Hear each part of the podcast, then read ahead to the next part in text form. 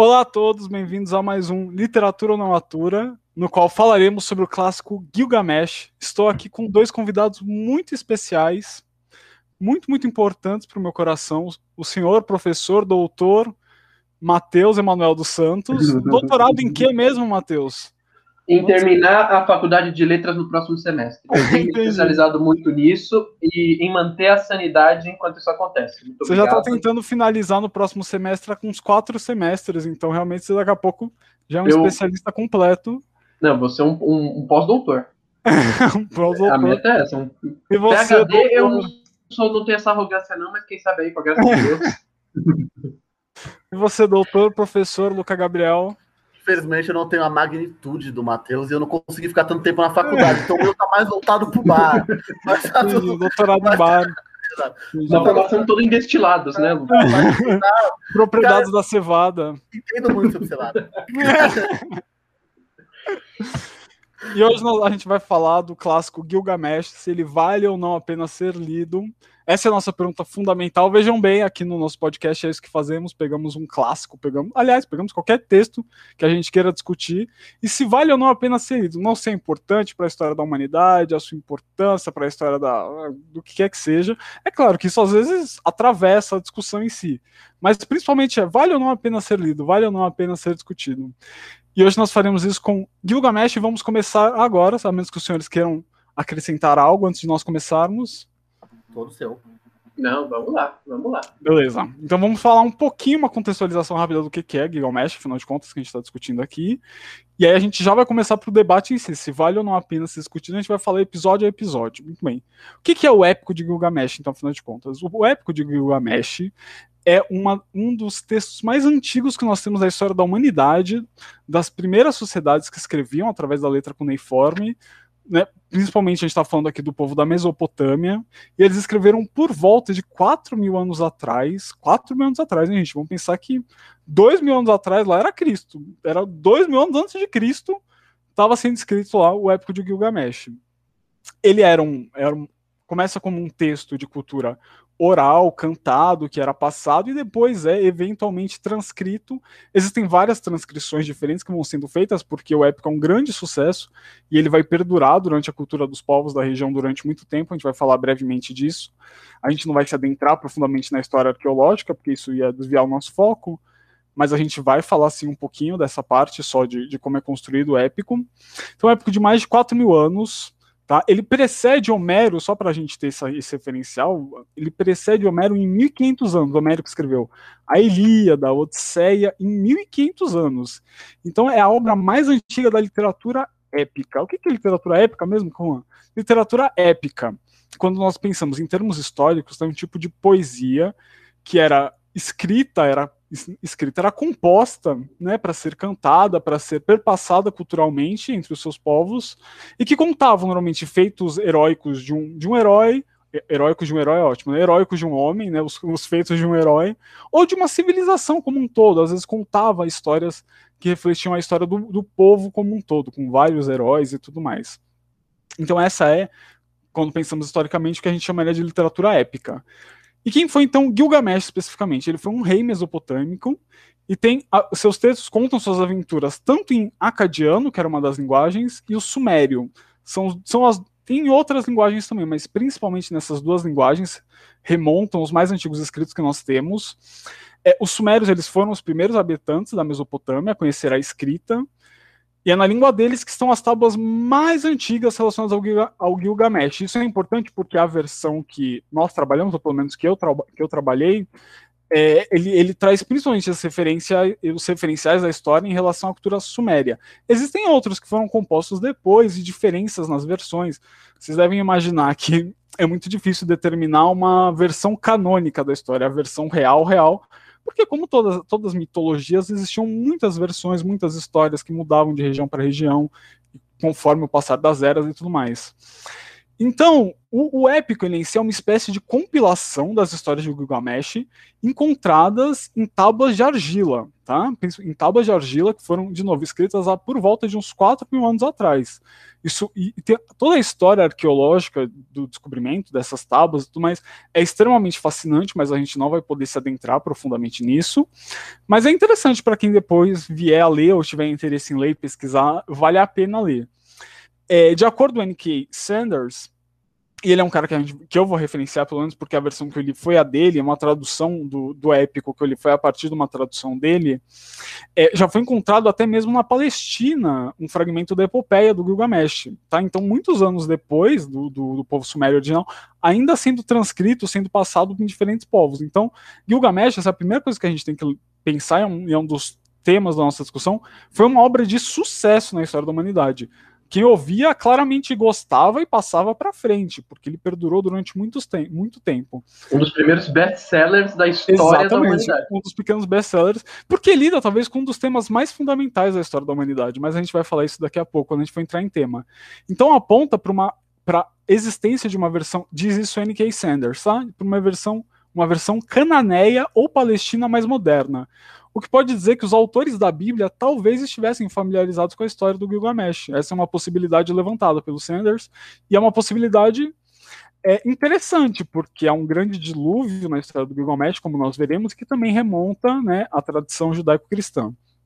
E, né, o Velho Testamento e tudo mais. Então, os textos foram sendo encontrados através de esforços arqueológicos, embora, obviamente, os poemas tenham sido originalmente originalmente oralmente recitados antes de serem transcritos, como eu já falei, como eu já falei anteriormente. Então vou falar aqui da versão que eu utilizei, que é a versão da editora Martins Fontes, tá? A tradução sempre sempre legal mandar um, um salve para os nossos amigos tradutores que fazem um trabalho muito legal. Carlos Dautz de Oliveira foi o tradutor aqui. Eu não sei, eu não faço a mínima ideia se eu estou pronunciando sobre o nome dele certo, que é D-A-U-D-T, Daut, Daut, faço ideia. Mas ele, tradutor, muito obrigado. Carlos, é a versão inglesa a partir do N.K. Sanders. É, então, há diferentes versões e pedaços do texto, tudo bem. E, e, isso é uma coisa importante a gente falar. Como eu falei, é difícil montar uma versão canônica última, é difícil a gente entender, porque essas tábuas não chegaram para nós hiper preservadas, elas chegaram fragmentadas e através de, do cotejamento com diferentes versões foi se reconstruindo o máximo possível do épico, mas algumas partes ficaram extremamente fragmentadas, o que é um problema, até uma coisa antes da gente começar a gravar, a gente estava comentando aqui, em relação às transições da história, que às vezes, por ter, serem tão fragmentadas, alguns pedaços da história sumiram, então algumas coisas meio que só acontecem e, e vai, vai se tocando para frente. É, e uma coisa muito interessante é que eu, eu queria trazer isso, porque é para mudar um pouco a nossa ótica quando a gente vai pensar nesse tipo de mitologia, tá? De uma história, de uma literatura advinda da cultura oral, da cultura mitológica dos povos. Isso é uma consideração que o Otto Maria Carpo ele faz em relação a, a a literatura grega, tá? A cultura grega como um todo, quando ele vai falar no começo de Homero, do teatro e, e tudo mais, mas que é importante nós entendermos que nessa época, para esse povo, a arte, a, a literatura, o que seria então para nós hoje literatura, era uma coisa indissociável da cultura deles. Então era tudo, o Otto Maria Carpo vai falar para a gente que a gente não pode pensar a mitologia como uma coisa que era meramente ensinada, enquanto aí depois você tinha a sua organização de leis religiosas e a sua organização das leis do Estado. Todas essas coisas estavam misturadas dentro dessas histórias. Porque para aquele povo aquelas coisas eram todas muito similares. As leis do Estado, as leis da religião eram refletidas nessas histórias culturais. Não existia essa separação que hoje nós temos de diversas religiões, que se discute, cada um acata a sua, um Estado com uma lei maior e uma literatura de escapismo, de entretenimento, ou mesmo aquela de reflexão, de provocação, de tudo mais, mas desassociada, é claro que crítica, ela reflete o meio em que ela, é, que ela é produzida. Mas ela não é em si só uma espécie, ela não está tão profundamente aninhada a esses outros como era nessa mitologia, nas mitologias antigas, nessas obviamente, nessas histórias nascidas das mitologias antigas. É que é importante dizer, né, Calma, que nessa época a gente está falando, você pensa, um texto de 4 mil anos atrás, era o, o conceito de sociedade era uma outra parada. E, e a, as maneiras das pessoas se organizarem enquanto grupos com um mesmo fim social era através desses de mitos de tradição oral e de religião. Não havia essa separação. Era, inclusive, muito necessário para manter a coesão grupo. Exatamente. é. E era ritualístico, né? não era uma coisa que é tipo. Alguém recita Gilgamesh pra gente se divertir. Obviamente também existiam festivais, momentos alegres, de também tinha essas, essas manifestações, abre e fecha aspas, vamos chamar aqui de literárias. É, mas, mas a verdade é que eram feitas exatamente com esse fim quase ritualístico. Tinha uma função, inclusive, dentro dessa manifestação cultural. Isso que o Matheus falou, era uma espécie de cola também que dava unidade a um senso de identidade, de pertencimento. Quem somos? Nós somos o povo sumério da cidade de Uruk, descendentes de, de Gilgamesh. Aí para os gregos, ah, nós somos os gregos descendentes do, dos heróis da Ilíada que lutaram em Troia e blá blá blá. Então essas coisas estão todas muito interligadas, inclusive na tradição judaico-cristã também, tá, gente? Não é, a gente não pode também separar desse ponto de vista tanto assim.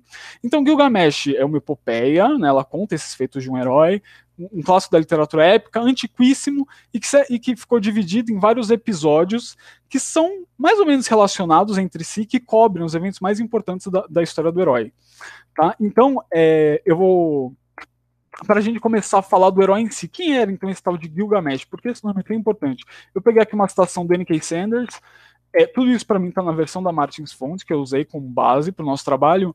É, então, eu, eu, falei isso por alguma razão. Bom, enfim. Mas eu vou começar aqui com essa citação dele para apresentar um pouquinho quem era o Gilgamesh para nós. Então, o herói é descrito no começo do poema. Ele é dois terços Deus e um terço homem. Eu não entendi essa conta direito. Por que porque é dois terços Deus e um terço homem?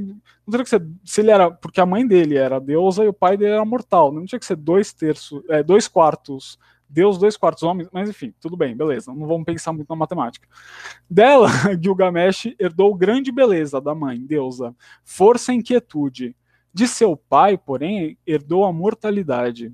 A história tem muitos desdobramentos, mas eis sua tragédia, o coração da tragédia de Gilgamesh. O conflito entre os desejos do Deus e o destino do homem, que é a morte. Tá? Então, esse aqui é o coração da grande obra e, e, do elemento trágico da obra do Gilgamesh. Eu vou começar a fazer a síntese dos episódios. Vocês querem fazer alguma consideração antes de começarmos? Correndo contra o relógio. Não, só para te falar, calma. Eu tava. Peguei um livro. Não peguei o livro em si porque eu li ele em PDF. Eu peguei um outro livro meu que fala de mitologia. E talvez a matemática é meio maluca mesmo. Fica aqui, ó. É, o próprio Gilgamesh oscila entre dois mundos. Seus pais são Ninsum, a deusa do céu, e Lingumbanda, uma figura semidivina. Uhum. Então, se o cara já era semidivino e a mãe era uma deusa, eu acho que aí aumenta a conta, entendeu? Ah, entendi, faz sentido. Porque ele é filho de um semideus com um deus, entendeu? Perdei.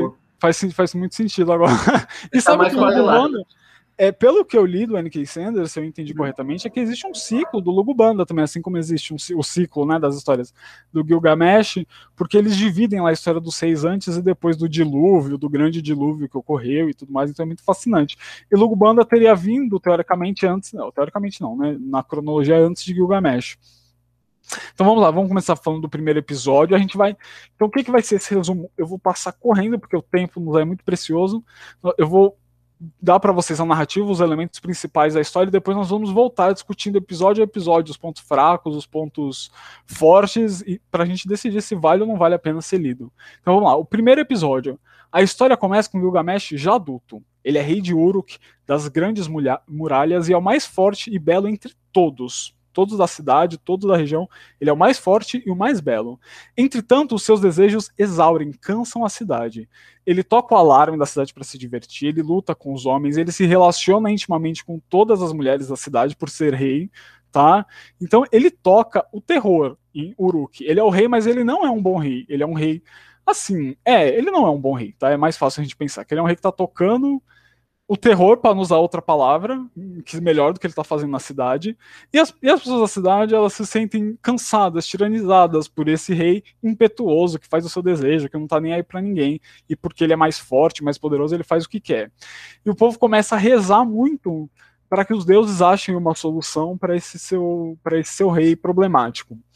Os deuses então eles decidem criar um cara chamado Enkidu o Enkidu, ele é, em muitos sentidos, um similar, é alguém que está em pé de igualdade com o, com Gilgamesh, tá? Que não existia, então, na época, mais nenhum, ninguém que se comparava ali a Gilgamesh. Eles decidem fazer um, uma cópia, abre fecha aspas, do Gilgamesh, um companheiro que vai ser o seu irmão e vai ser alguém que ele vai amar como uma mulher, que é uma coisa que se repete muitas vezes durante a história. É que é bom E- citar que Gilgamesh também, ele, além dele ser um escroto, ele, por ser essa, ter essa raiz divina, ele era forte. Ele não era exatamente uma Exatamente. pessoa assim, vamos se juntar e pegar ele na porrada. Ele- é, basicamente. Era um negócio assim, era, tipo era uma situação. rei ali, fazendo um paralelo com a posterior mitologia grega, né? O, ele era tipo um Hércules, só que era rei e, e- e queria fazer, e queria tocar o terror, entendeu? Era tipo, esse é o Gilgamesh. É, e então o Enkidu é feito e ele é lançado na floresta. Aqui existe uma tensão, então, entre esse elemento, alguns veem nessa primeira história, é, entre essa tensão entre um, o Gilgamesh seria essa versão semidivina do homem cultural, civilizado, e o Enkidu é selvagem, animal, né? Então essa é a principal oposto entre os dois. Um deles é um rei, o outro é, um, é um- quase um animal da selva. E o Enkidu ele vai passar por um processo civilizatório, como nós veremos. Então ele é feito, o Enkidu é feito e lançado nas selvas onde ele vive. Ele vive na floresta com os animais, correndo com os animais, fazendo tudo com os animais. Só que diferente do Gilgamesh, e aqui é interessante como o próprio épico quer retratar essa diferença, ele diz o seguinte, ó, ele era inocente a respeito das coisas do homem e nada conhecia do cultivo da terra. É interessante como o cultivo da terra é dado aqui como critério separador entre um homem civilizado e um homem selvagem, porque obviamente já tinha se começado a agricultura, todo esse processo que nos levou ao sedentarismo, onde a sociedade mesopotâmica já estava organizada. Então é interessante como ele já tinha essa separação mental de que existe uma história da humanidade, um estado de selvageria, se- que eles chamam de selvageria, tá, gente? É, mas sedentário, né? é, desculpa, nômade, enquanto essa civilização sedentária. Então é interessante. Então ele era uma espécie de versão natural e primitiva de Gilgamesh. É feito para enfrentar Gilgamesh e deixar Uruk em paz. Uruk, então, é a cidade de Gilgamesh, chamada Uruk das Grandes Muralhas, tá? que era esse, o elemento, esse era o epíteto da cidade, né? Epíteto, eu estou usando isso certo? Ah, não sei, daqui a pouco É, daqui a pouco epíteto. Mesmo, beleza. que, que era então. vou- eu vou chamar aqui de slogan. O slogan da a cidade das muralhas. Ninguém toma, a gente é forte, a gente é super poderoso. É, e, ela, e ela não é uma coisa, uma invenção, né? lógica, não. Era um lugar. Exatamente, Então, essa existe. parte existia, É, exatamente. E talvez até o próprio Gilgamesh tenha existido. talvez. Como verdade. ser semidivino, eu não, eu não É, garanto talvez não. aqui. Mas, Mas ele talvez, talvez não. Talvez não, mas né, de fato, talvez tenha, tenha de fato existido. É, talvez Então- uma figura histórica que ganhou uma mítica, né? Só isso. Exatamente. Então, o Enkidu, ao ser encontrado na floresta por um pastor, é, ele tem essa ideia de que se assusta muito com ele de civilizar aquele homem, de levar aquele homem à sociedade. Então, o pastor, ele tem toda uma parte assim meio longa da história em que o pastor diz que ele precisa ser seduzido para a sociedade. Para a gente fazer isso, tem uma técnica, tem uma boa ideia para a gente fazer isso. Vamos contratar, vamos, vamos tomar, vamos usar para isso uma na, na, na tradução que eu li, uma rameira, uma meretriz, uma prostituta, levando português contemporâneo. Uma prostituta para seduzi-lo e deitar-se com ele, e ao deitar com ele, é, introduzi-lo ao mundo do homem, da civilização e das coisas. Interessante, a, a tradução que eu li é diferente. Ah, é? O que, como é que era a tradução que você leu? A ideia é de um caçador, na verdade, um filho de um caçador que está É. introduzido na caça, e aí ele, na verdade, tenta, né, ele tem medo do Enkidu, ele tenta caçar vários dias diferentes e não consegue se livrar desse maluco. Ele vai até, então, até, esqueci o nome da cidade, Uruk, É, pra falar exatamente. com o Gilgamesh, o Gilgamesh fala, ó, leve, tararã, né, e Exatamente. ser seduzido pela mulher para ser civilizado. É, exatamente, perfeito. Não, mas é isso mesmo. Eu, eu acho que na versão que ele era um pastor, mas enfim, é essencialmente. Ele conversa com o pai, aí o pai fala: olha, a melhor coisa pra você fazer é você ir pedir lá. É, e, e então, e é isso mesmo, exatamente isso. A mulher que vai começar esse processo de, de civilização dele.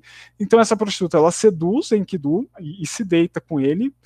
E feito isso, os animais deixam de conviver com o Enkidu. O Enkidu tenta andar com os animais e os animais começam a desprezar ele. Ele perde parte da, da força, do ânimo natural que ele tinha. Ele começa um, a uma espécie de decadência dele em relação à natureza após então essa desvirginização e tudo mais. Existem aqui elementos, talvez aqui é, simbólicos que a gente vai discutir mais profundamente quando a gente for falar. Eu estou só fazendo um por cima agora. É, em um primeiro momento desgos- desgostoso de ter perdido a vida natural, o Enkidu, né, de, daquela vida que ele conhecia, é convencido pela mulher a ir para Uruk e decide é, desafiar o Gilgamesh quando ele descobre, quando ele ouve desse Gilgamesh, que era um cara tirano, fazia o que queria, e ele diz o seguinte, né, eu sou mais forte daqui. Ele, ele diz que ele vai gritar quando ele chegar lá em Uruk, eu sou mais forte daqui. Vim para mudar a velha ordem, as coisas como elas estão. Eu vim para mudar isso. Sou aquele que nasceu nas colinas, sou aquele que nasceu de todos o mais forte. O Gilgamesh tem um sonho que prenuncia a vinda do Enkidu, e é um sonho bom, que, diz, ah, é, que é dito para ele: vai aparecer seu companheiro, ele vai ser seu BFF, vocês vão fazer tudo juntos, vocês vão sei lá, vocês vão ficar jogando Smash Bros juntos o resto da eternidade, vocês vão ser muito amigão. E é basicamente esse o sonho que ele tem forte. E aí vem o processo civilizatório do Enkidu, ele passa um tempo lá na casa do caçador ou do pastor, com a mulher, ele é ensinado a comer o pão, a beber o vinho, que eram símbolos também da civilização. E ele vai finalmente para Uruk, lá ele encontra então Gilgamesh, que estava se deslocando para fazer lá determinada tirania dele. E, sim, e os dois se engalfiam na porrada. Os dois eles se veem, o Enkidu tenta barrar ele, o Gilgamesh fala, sai daqui, e os dois começam a distribuir tapa, saem rolando no chão, e uma hora eles percebem que eles estão um nível de equidade, em que um não consegue vencer o outro. Eles são. Eles são duas. Diga, Matheus. Vocês percebam que dois machos se encontram, saem no braço Exatamente. Logo que se vê, vocês veem como a gente evoluiu em é. quatro anos. Então, eu, a gente virou amigo assim, eu não lembro como eu conheci eu vocês. Eu não lembro é. de ter enfiado a mão em ninguém. Eu lembro de querer, agora eu não tenho. Não, até aí é uma vontade. Nunca passou. É. Parte passou aí. Então, mas é. É, é. bom dizer que, né, em muitos casos, né, ainda acontece bastante. É engraçado pensar. Amizade da, do A galera acabou de virar o povo acabou de descobrir o sedentarismo e é, a gente parou aí, né? Não, vamos. Ah, que tá bom já a evolução. Não, paramos, meu, meu. A gente sabe escrever aqueles desenhinhos, sabe que se é. vê a palavra, é. show, tá show. Beleza. Gilgamesh, retomando, Gilgamesh e Enkidu saem no tapa, se reconhecem como semelhantes e viram melhores amigos. Se abraçam, não sei o que, e começam a se amar. Eles, eles têm uma paixão muito profunda entre eles. Ah, calma, tem, tem um subtexto homerótico? Eu não sei, a gente pode até discutir essa questão, porque tem elementos de leitura possível, mas dentro da nossa visão aqui. É difícil a gente saber como era entendido na cultura mesopotâmia esse tipo de relação masculina. Ah, então nós partimos aqui para o segundo. Aí termina o primeiro episódio, que é a vinda de Enkidu à Terra. Então a segunda, o segundo episódio vai, vai narrar a jornada da floresta, tá? Que é a jornada clássica do herói, é utilizado até hoje quando você vai falar do mito do herói, principalmente esse aspecto da jornada da floresta. Também rapidamente, depois a gente vai discutir a fundo, tá? Eu vou meio só meio que por tópico realmente. Em um sonho, Gilgamesh ele ouve já que a vida eterna não é o seu destino. Então, esse tema da morte é um tema hiper importante para Gilgamesh. Já aparece aqui. Ele descobre que ó, não é o seu destino. Então, ele, então ele decide o seguinte: ah, eu quero ter glória. Já que eu não vou viver para sempre, é melhor eu ir para fora, fazer glória, conseguir uma grande coisa. Do que está precisando? A gente está precisando aí da madeira do cedro lá. Aquela madeira é da hora.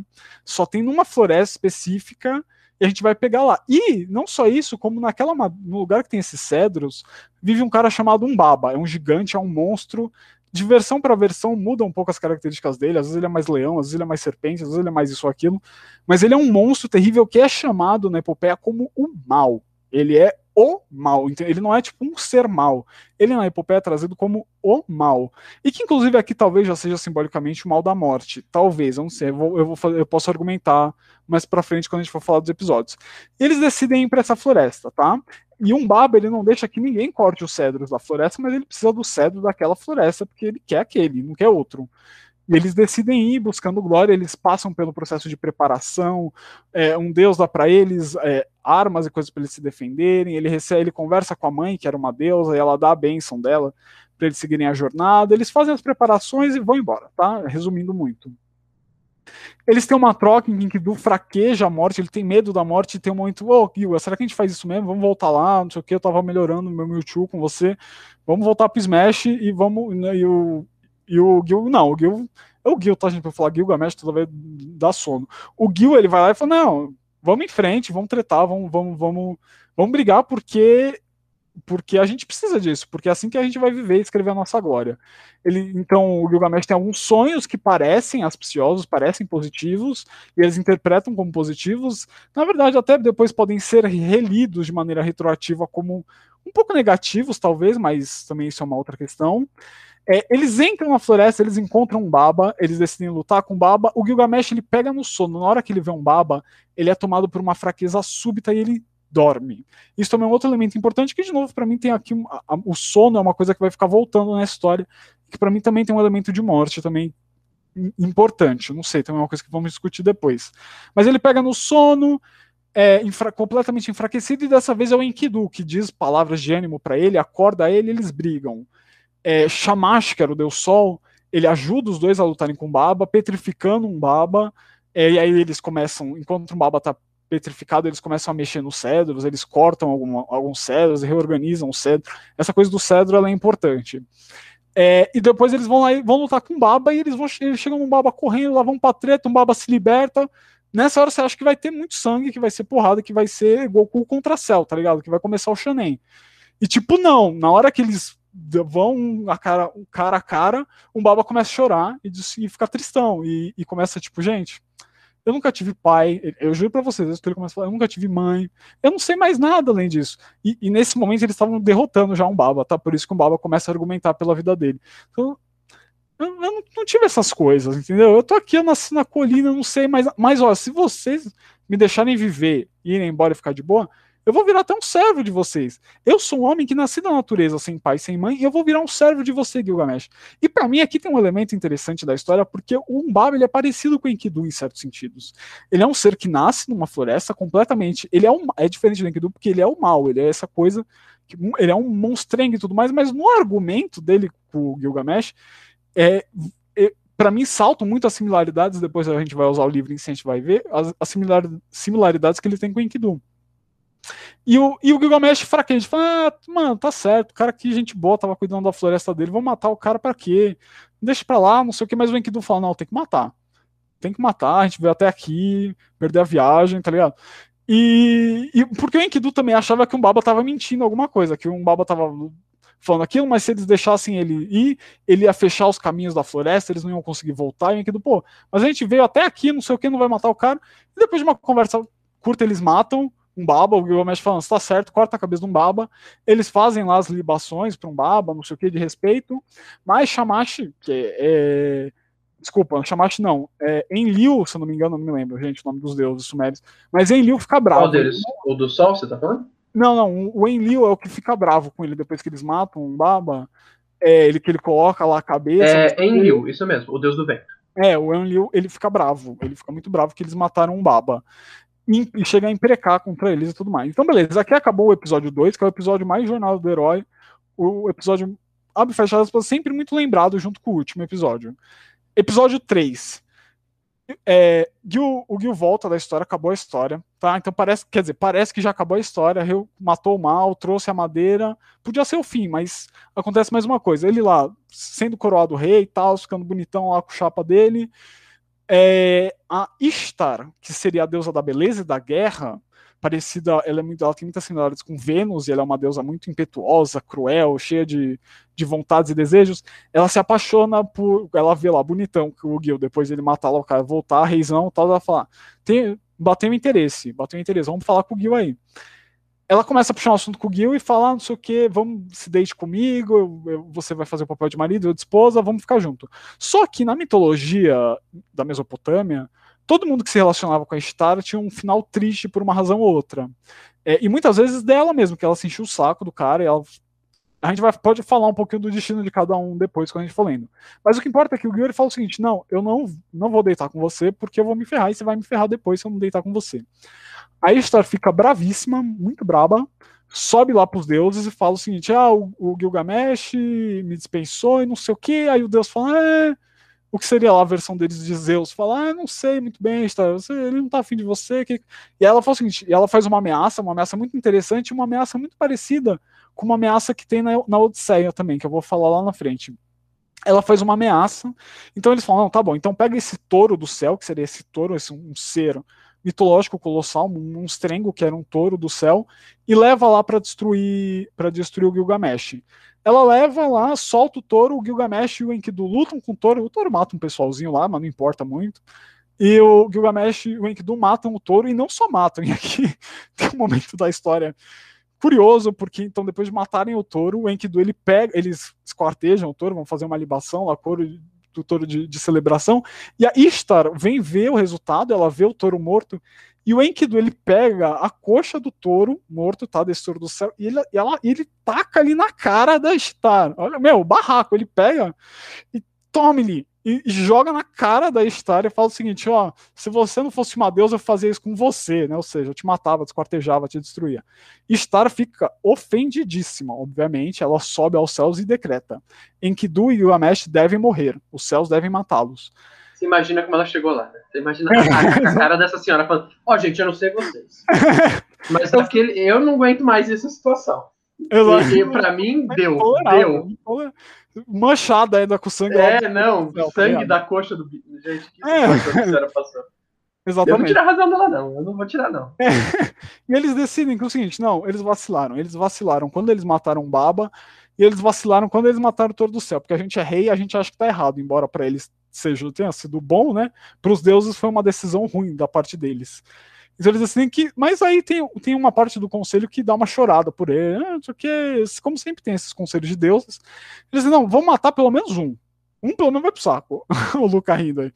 Um pelo menos. Geralmente esse conselho tem Ah, gente, assim, ó. Mas, meu, minha, É, meu, Um, assim, um vocês não vão fazer satisfeita, né? mano, Ó, assim, Ilíada, ó, o que jogou a coisa. Odisseia, Odisseia. Mano, é. Não, Lusíadas, Lusíadas tem o conceito dos deuses no começo, os deuses lá. Sim. Eu gostei do, do jeito. A burocracia nasceu com a humanidade. né? A burocracia nasceu com a humanidade. Esses deuses são foda, né? Esses deuses são são de de ferro. Não sabe decidir, gente. A galera é muito burocrata. Encheram o saco lá dele, ele falou: tá bom, um pelo menos morre, os dois não dá. Mas um vai pro saco. Quem vai? Ah, vai o Enkidu, então, que ferre se ele. Eles decidem que vão matar o Enkidu, e aí ele, o Enkidu tem um sonho que ele vê esse conselho, ele sabe que vai morrer. E aqui começa o elemento da morte, que vai ser muito importante na tragédia. O Enkidu, sabendo que ele vai morrer, ele passa por um. Ele, ah, ele fica bravão, ele conta pro Gilgamesh como ele viu num sonho que era o mundo dos mortos. A gente vai falar disso mais, mais paulatinamente depois. É, ele, ele começa a, ele faz umas imprecações, e essas imprecações são importantes. A gente, de novo, eu vou ficar, eu não vou ficar repetindo sempre, tá, gente? A gente vai simplesmente ver depois as imprecações, mas depois ele se arrepende das imprecações, ele começa a bem dizer as coisas que ele tinha então antes é, é, amaldiçoado.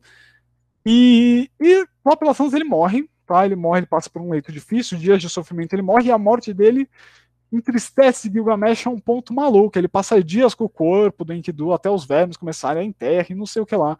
E manda levantar uma estátua, e ele chora, chora, chora. É... Tristão, fica boladão, boladão, Gil. Passamos pro próximo episódio, que agora é o Gil refletindo sobre a própria mortalidade. O elemento da mortalidade do, do Gilgamesh está sempre presente na história, mas aqui ela vem agora full, fusão. Porque o Gilgamesh percebe o seguinte: não importa que eu seja forte, que eu mate um baba, que eu traga isso, que eu traga aquilo. Assim como o Enkidu, eu também vou morrer um dia. Né? Ah, a minha pelo sofrimento, né? Pra ele era coisa dos Exatamente. os vermes, pra ele era aterrorizante, de que eu vou ser comido pelos vermes, eu vou Exatamente. soprar a terra. Né? Exatamente, E, eu vou nossa, pra- pesadíssimo. É super pesado para ele, é muito pesado, é muito pesado para a história em si e que relata esse medo humano, enfim, primitivo, visceral, primeiro, né? É um dos temas universais, né? Que depois Exatamente. É, exatamente. Então, tipo, então ele tem esse medo muito forte da morte e ele decide, não, a vida humana só é trágico porque o homem morre. Os deuses não são trágicos, a, a vida dos deuses não é trágica, porque eles fazem o que eles quiserem e não tem consequências para eles, eles vivem para sempre. É, então eu quero viver como os deuses para sempre. E aí ele vai, ele vai usar do passado, ele vai usar da história dele, da mitologia né, dele para descobrir uma resposta possível para essa morte, para essa busca pela imortalidade. Ele se lembra que, no- que durante o dilúvio os deuses salvaram um único homem. De novo aqui tem um arco muito forte com a mitologia, né, com a tradição judaico-cristã.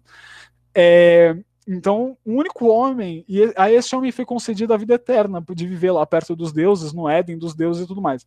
O nome do homem é aqui, vocês, eu espero que nenhum de vocês fale sumério. Olha, eu eu vou- acho que. Eu arrisco? Eu não sei. Utnapishtim. Utnapishtim. Utnapishtim. Utnapistinha. Utnapishtim. Eu gostei desse tim no final. Sim. Você gostou? Gostei. Não ficou legal? Dá, dá uma malemolência, né? Não faz- charme. Como você acha, Lucas, a gente pronuncia isso? aí? Eu podia ver aqui a, a transcrição fonética, mas não é jeito eu ia saber pronunciar. É, põe põe o tiozinho lá cantando. Tenta aí, cara. Tenta aí, Luca. Tenta pronunciar essa O beleza. tiozinho cantando é muito pouco, muito pouquinho. Eu achei completo aqui, hein? Aí sim, hein, rapaz? ele decide que ele vai buscar esse cara, que foi quem os deuses escolheram, para sobreviver ao dilúvio. E ele vai para lá, tá? Então, para ir para lá, ele, ele, ele, ele tem que atravessar uma montanha de escuridão profunda, que, de novo, para mim é uma metáfora que tem a ver com a morte, o enfrentamento da morte. É, ele atravessa essa montanha de escuridão profunda, ele vai para lá num lugar que é tipo o Éden dos deuses, lá um dos deuses fala, não, você não vai ser imortal, desiste, mas ele segue em frente. Ele encontra uma mina que fazia vinho para os deuses e ficava lá, de boona, e ela, e ela dá uma resposta de novo, fala para ele, olha, eu não acho que você vai ser imortal não, mas você, diz que o destino do homem é a morte, mas brincar, gozar, beber, se divertir também é o destino do homem, né? E, a, e que é uma resposta possível em relação a esse medo da morte do Gil, né, de tipo, aproveite a vida então, porque aproveitar a vida também é o destino do homem, né, além de um dia morrer, né, perecer. Mas ele ainda assim não dá muita, não dá muita fé para ela não, ele diz que ele quer chegar até o Utnapishtim, ela fala que ele precisa encontrar um barqueiro que vai levar ele para lá. Ele fica bravo, ele sai de lá, não sei o que, ele quebra um monte de coisa que está na frente dele. Dentre as coisas quebradas estão as coisas que o barqueiro precisa utilizar para levar ele para o mundo dos. onde está o Utnapishkin. O nome do barqueiro, a propósito, é Urshnabi, eu acho, tá? E o Urshnabi manda ele trazer madeira de novo. De novo, essa coisa da madeira talvez tenha um simbolismo mais forte que que para mim passa despercebido, mas de novo, ele vai lá e ele busca madeira e com essa madeira eles fazem os meios para chegarem até o, o Napishkin, ou seja, nem lembro como fala o nome do bicho. É, e eles atravessam o oceano, e de novo, o oceano é uma metáfora muito forte do desconhecido, tá, gente? O oceano, para aquela época, era o que, sei lá, para nós hoje é o espaço, né? Era a fronteira mais longe, distante conhecida. Tanto que diz lá a, a, a, a moça que faz o vinho que só o Sol, só o Deus Sol, né, que é o Sol, atravessava o oceano, porque obviamente eles viam o pôr do sol, né? O povo sumério viam o sol descendo atrás do oceano, mas ninguém enfrentava, ultra, ultrapassava o oceano como eles. É, e eles fazem isso, eles então e eles vão até esse cara que, por fim, Gilgamesh dá tudo de si, tá, gente? Eu tô obviamente sintetizando bastante. Eles chegam até o Napishkin. E chegando lá, o Napishkin faz duas coisas. A primeira que ele faz, pra que, que você veio aqui, bicho? Por que, que você tá tão cansado, morto? Você vai fazer o quê, mano? É, pra que, que você tá aqui? E aí, aí o Gil fala toda a história dele, a angústia dele, e, e, o cara fala: Não, beleza, eu vou te narrar o episódio do dilúvio no qual eu vivi. E aí vem essa história do dilúvio que acontece na metade. Tá, então ele entra no meio do episódio, o episódio do dilúvio, desse episódio que tá acontecendo, e a história meio que para pra falar do dilúvio. E o Utnapishkin, então, como único sobrevivente, narrando a história do dilúvio é fascinante também, a gente pode entrar um pouquinho nela, mas basta, basta entender que ela acontece e no o mesmo fim, o Napishkin é o único que está vivo, fica lá no, no Jardim dos Deuses, e diz o seguinte, não, beleza, você quer a vida eterna? Não tem problema, só que então você vai ter que passar sete dias e sete noites acordado, você não pode dormir. E de novo vem essa coisa do dormir, que talvez seja aqui uma metáfora para o aprendizado da morte é, você não pode dormir, você tem que permanecer sem dormir durante sete dias e sete noites. Só que ficar acordado sete dias e sete noites é muito exaustivo, é impossível, ainda mais para o Gilgamesh depois de toda a jornada que ele tinha feito. Então, e, e talvez como seja impossível aguentar para sempre a vida, né? Não sei se talvez aí tem uma metáfora. Ele, ele cai no sono. O Gilgamesh ele fala, ele tá super afim de, de, ganhar a vida eterna. Ele fez toda essa jornada para isso. E só o que ele não pode fazer é dormir. Mas a primeira coisa que ele faz é dormir. E ele dorme dias e dias. Ele dorme durante muito tempo. Exausto. Essa fraqueza, de novo, toma ele, faz ele dormir. É, ele tem uma técnica lá que eles fazem para garantir que o Gilgamesh nem ia trapacear, porque o Gilgamesh, esse é um elemento importante, até o final ele tem vários defeitos, ele fracassa em vários pontos, né? tanto que a missão principal dele, que é a imortalidade, ela fracassa, spoilers, né? Ela fracassa. Ele e os deuses, né? Engraçado. Exatamente. Essa, essa coisa é. de deuses humanos é uma coisa que é, a gente vai ver muito na Grécia, mas muito Vamos mais. Ver, ah, Exatamente. É, é, exatamente. Então, tipo, ele, ele pega no sono e eles vão fazendo um pãozinho para cada dia que ele tá dormindo. Aí quando ele acorda, ele fala: Não, eu tava acordado até agora, eu, eu acabei de pegar no sono, eu acabei de fechar o olhinho, você me cutucou. Mas aí o, o, o Napishkin fala para ele: Tá vendo aquele pão ali, ó? Tá embolorado, esse aqui tá assim, esse aqui tá. Ou seja, de tantos dias que eles, os pães já estão aqui fora e você não percebeu isso, porque você estava dormindo. Então sai dessa, não mente para mim, vai embora, você não consegue ser a vida eterna. E o Gil ele é derrotado, ele fica chateado, mas aí o cara fala pra ele. Aí tem uma conversa dele com a esposa do Utna Pishkin, que também tá lá. Eu não sei se ela tem a vida eterna ou se ele fica achando outros para casar, tá, gente? Essa parte não ficou muito clara pra ela mim. Essa parte não ficou clara, não ficou clara. Ainda mais sabendo quem é, né? Ele, essa, essa mania que ele tinha de tomar esposa dos outros, é. fica aí na imaginação. E aí a esposa do Utna Pishkin, o Utna Pishkin diz pra ele, ah, mas tem essa planta que dá, que te traz a juventude de novo e rejuvenesce. Não é a vida eterna, mas é um quase lá, né? é um negócio que vai aumentar. E o, e o Gil, ele vai, ele, ah, legal, obrigado. Ele vai, ele pega a planta, ele consegue tirar a planta, e, e, a coisa da planta, uma característica é que ela é muito espinhosa, tá? Ela vai machucar muito, mas você consegue tomá-la, né? E o Gil ele pega a planta e ele fala o seguinte: essa planta é da hora, eu vou levar para minha terra, onde não somente eu vou rejuvenescer, mas os, os anciões de Uru que vão rejuvenescer comigo e vão não sei o que. E... Muito bacana essa planta. Ele decide tomar um banho, ele decide ficar um tempo no lago, ali perto do poço, que ele fala: vou tomar um banho, bicho, tô fedido, peguei a planta. Quando ele vai fazer isso, aparece uma cobra que sente o cheiro doce da planta, a cobra. Enquanto ele está se bobeando, come a planta, troca de pele, aqui um signo muito claro de né, rejuvenescimento, né, de mudança, de mutação. Ela troca de pele e volta para o fundo do poço e Gil não tem nada agora. Mas ele, ele tá de bobeira também, né? Olha tudo que aconteceu e ele lá. Mano. tomar um banho, né, bicho? Difícil. Então o Gil aqui já não tem mais amigo, tá? O Enkidu foi pro saco. Os fe... É, ele não tem mais amigo, ele não tem mais a imortalidade, ele não tem nem a planta que rejuvenesce. Além dos feitos e da aventura de vida dele, ele não tem mais nada, e não tendo mais nada, ele decide voltar a Uruk, é... aceitando finalmente o destino dele, imutável, e ele, como todos os homens gostam de fazer, ele senta assim, Uruk e escreve a sua história. E aqui encerra-se o fim, para muitos, um fim pitoresco, um pouco anticlimático, mas que eu acho que é genial para a forma de como o ser humano processa é, a, a, finitude. Diga, Lucas, você ia falar alguma coisa? Não, só que você falou que é um fim anticlimático e eu concordo, aliás. Eu achei extremamente é. anticlimático. E, mas eu, eu, eu acho, mas é engraçado, porque eu acho que o fato dele ser anticlimático é um dos fatos que torna ele trágico. Ah, que sim, torna ele, abre, não trágico, não triste obrigatoriamente, porque eu acho que esse, essa coisa com a finitude é uma coisa que ele, de alguma maneira, eu acho que a obra do, do Gilgamesh tenta nos ajudar a lidar com esse medo da morte e o que há na vida, então, em si, para essa não é, obsessão. É o caso dele é um pouco pior, porque a primeira vez que ele vai para a floresta, me parece que ele buscou a honra, e talvez ele, ele não se importasse é, morrer. Mas, então, é, então a coisa tava, é que aqui ele perdeu então, toda a possibilidade desse, dessa vida eterna e a honra, ele não morreu com a honra que ele queria ter. É, sim, tudo bem, ele não morreu na glória de um, de um combate, mas o Enkidu fala a mesma coisa. O Enkidu fala, pô, eu, eu muito melhor teria ah, sido se eu morresse lá com o Baba do que agora morrer acamado. Mas ao mesmo tempo também é toda essa experiência de vida, né, que torna Gilgamesh um homem melhor e um rei melhor. E no final, eu acho que, inclusive, tem muita gente que critica e acha meio nonsense. Meu, o cara tá buscando. Por que, que ele não pega a flor e enfia na goela na mesma hora a flor? Né? Por que, que ele não faz isso? Mas porque pela primeira vez no épico, ele pensa em outra pessoa que não é ele. ele quer dizer, além do Enkidu, ele pensa nos anciões de Uruk. Ele se tornou um homem mais sábio, ele se tornou um homem mais preocupado, inclusive com o estado dele, com a cidade dele. Então, isso talvez, talvez, aqui, ah, calma, pode ser uma interpretação muito sua que você está fazendo em cima de alguns dos nossos critérios hoje. Isso tudo bem, pode ser.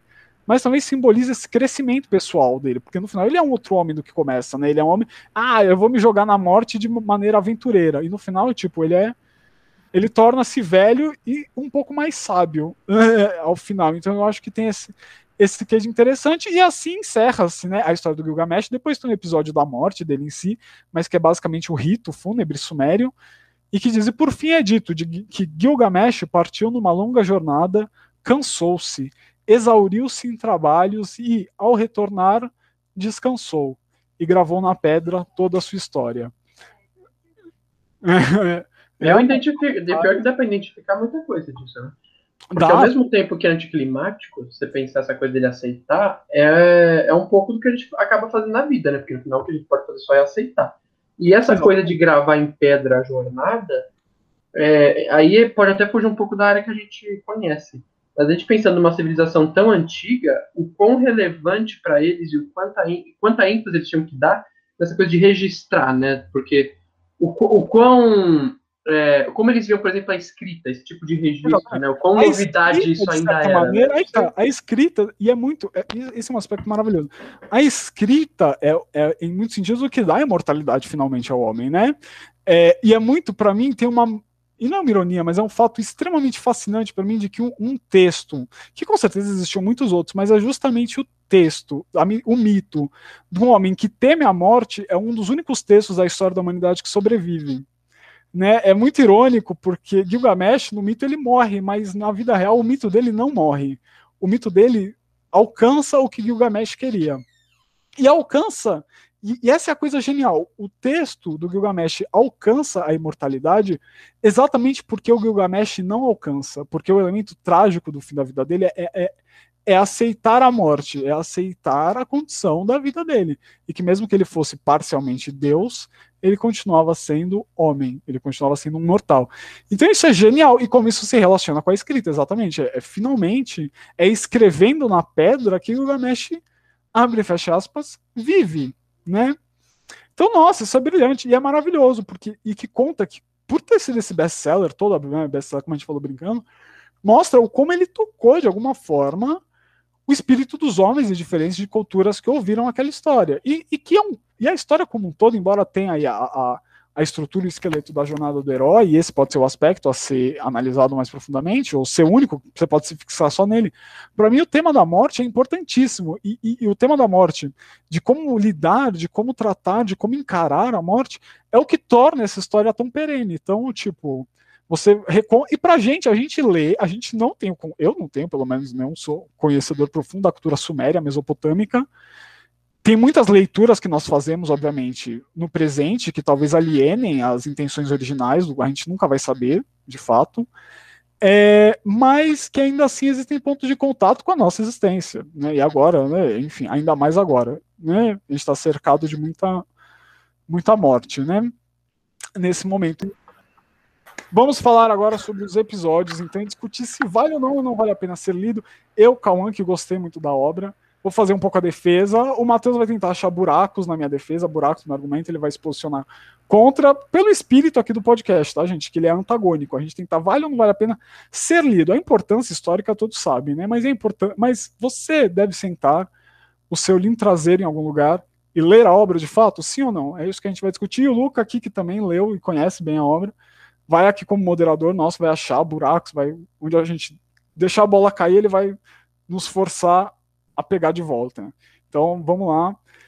É, vamos começar então o primeiro episódio, que é a coisa do Enkidu em si. Deixa. Quais são as suas considerações, Matheus? Eu vou. Eu tô pegando aqui o livro rapidinho. Pode. pode... Olha, fazendo já.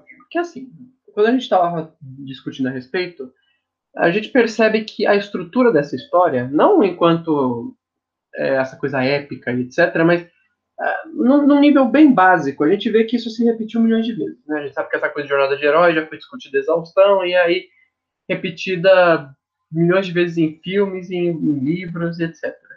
Então, é assim, é complicado da gente avaliar a relevância dele, por quê?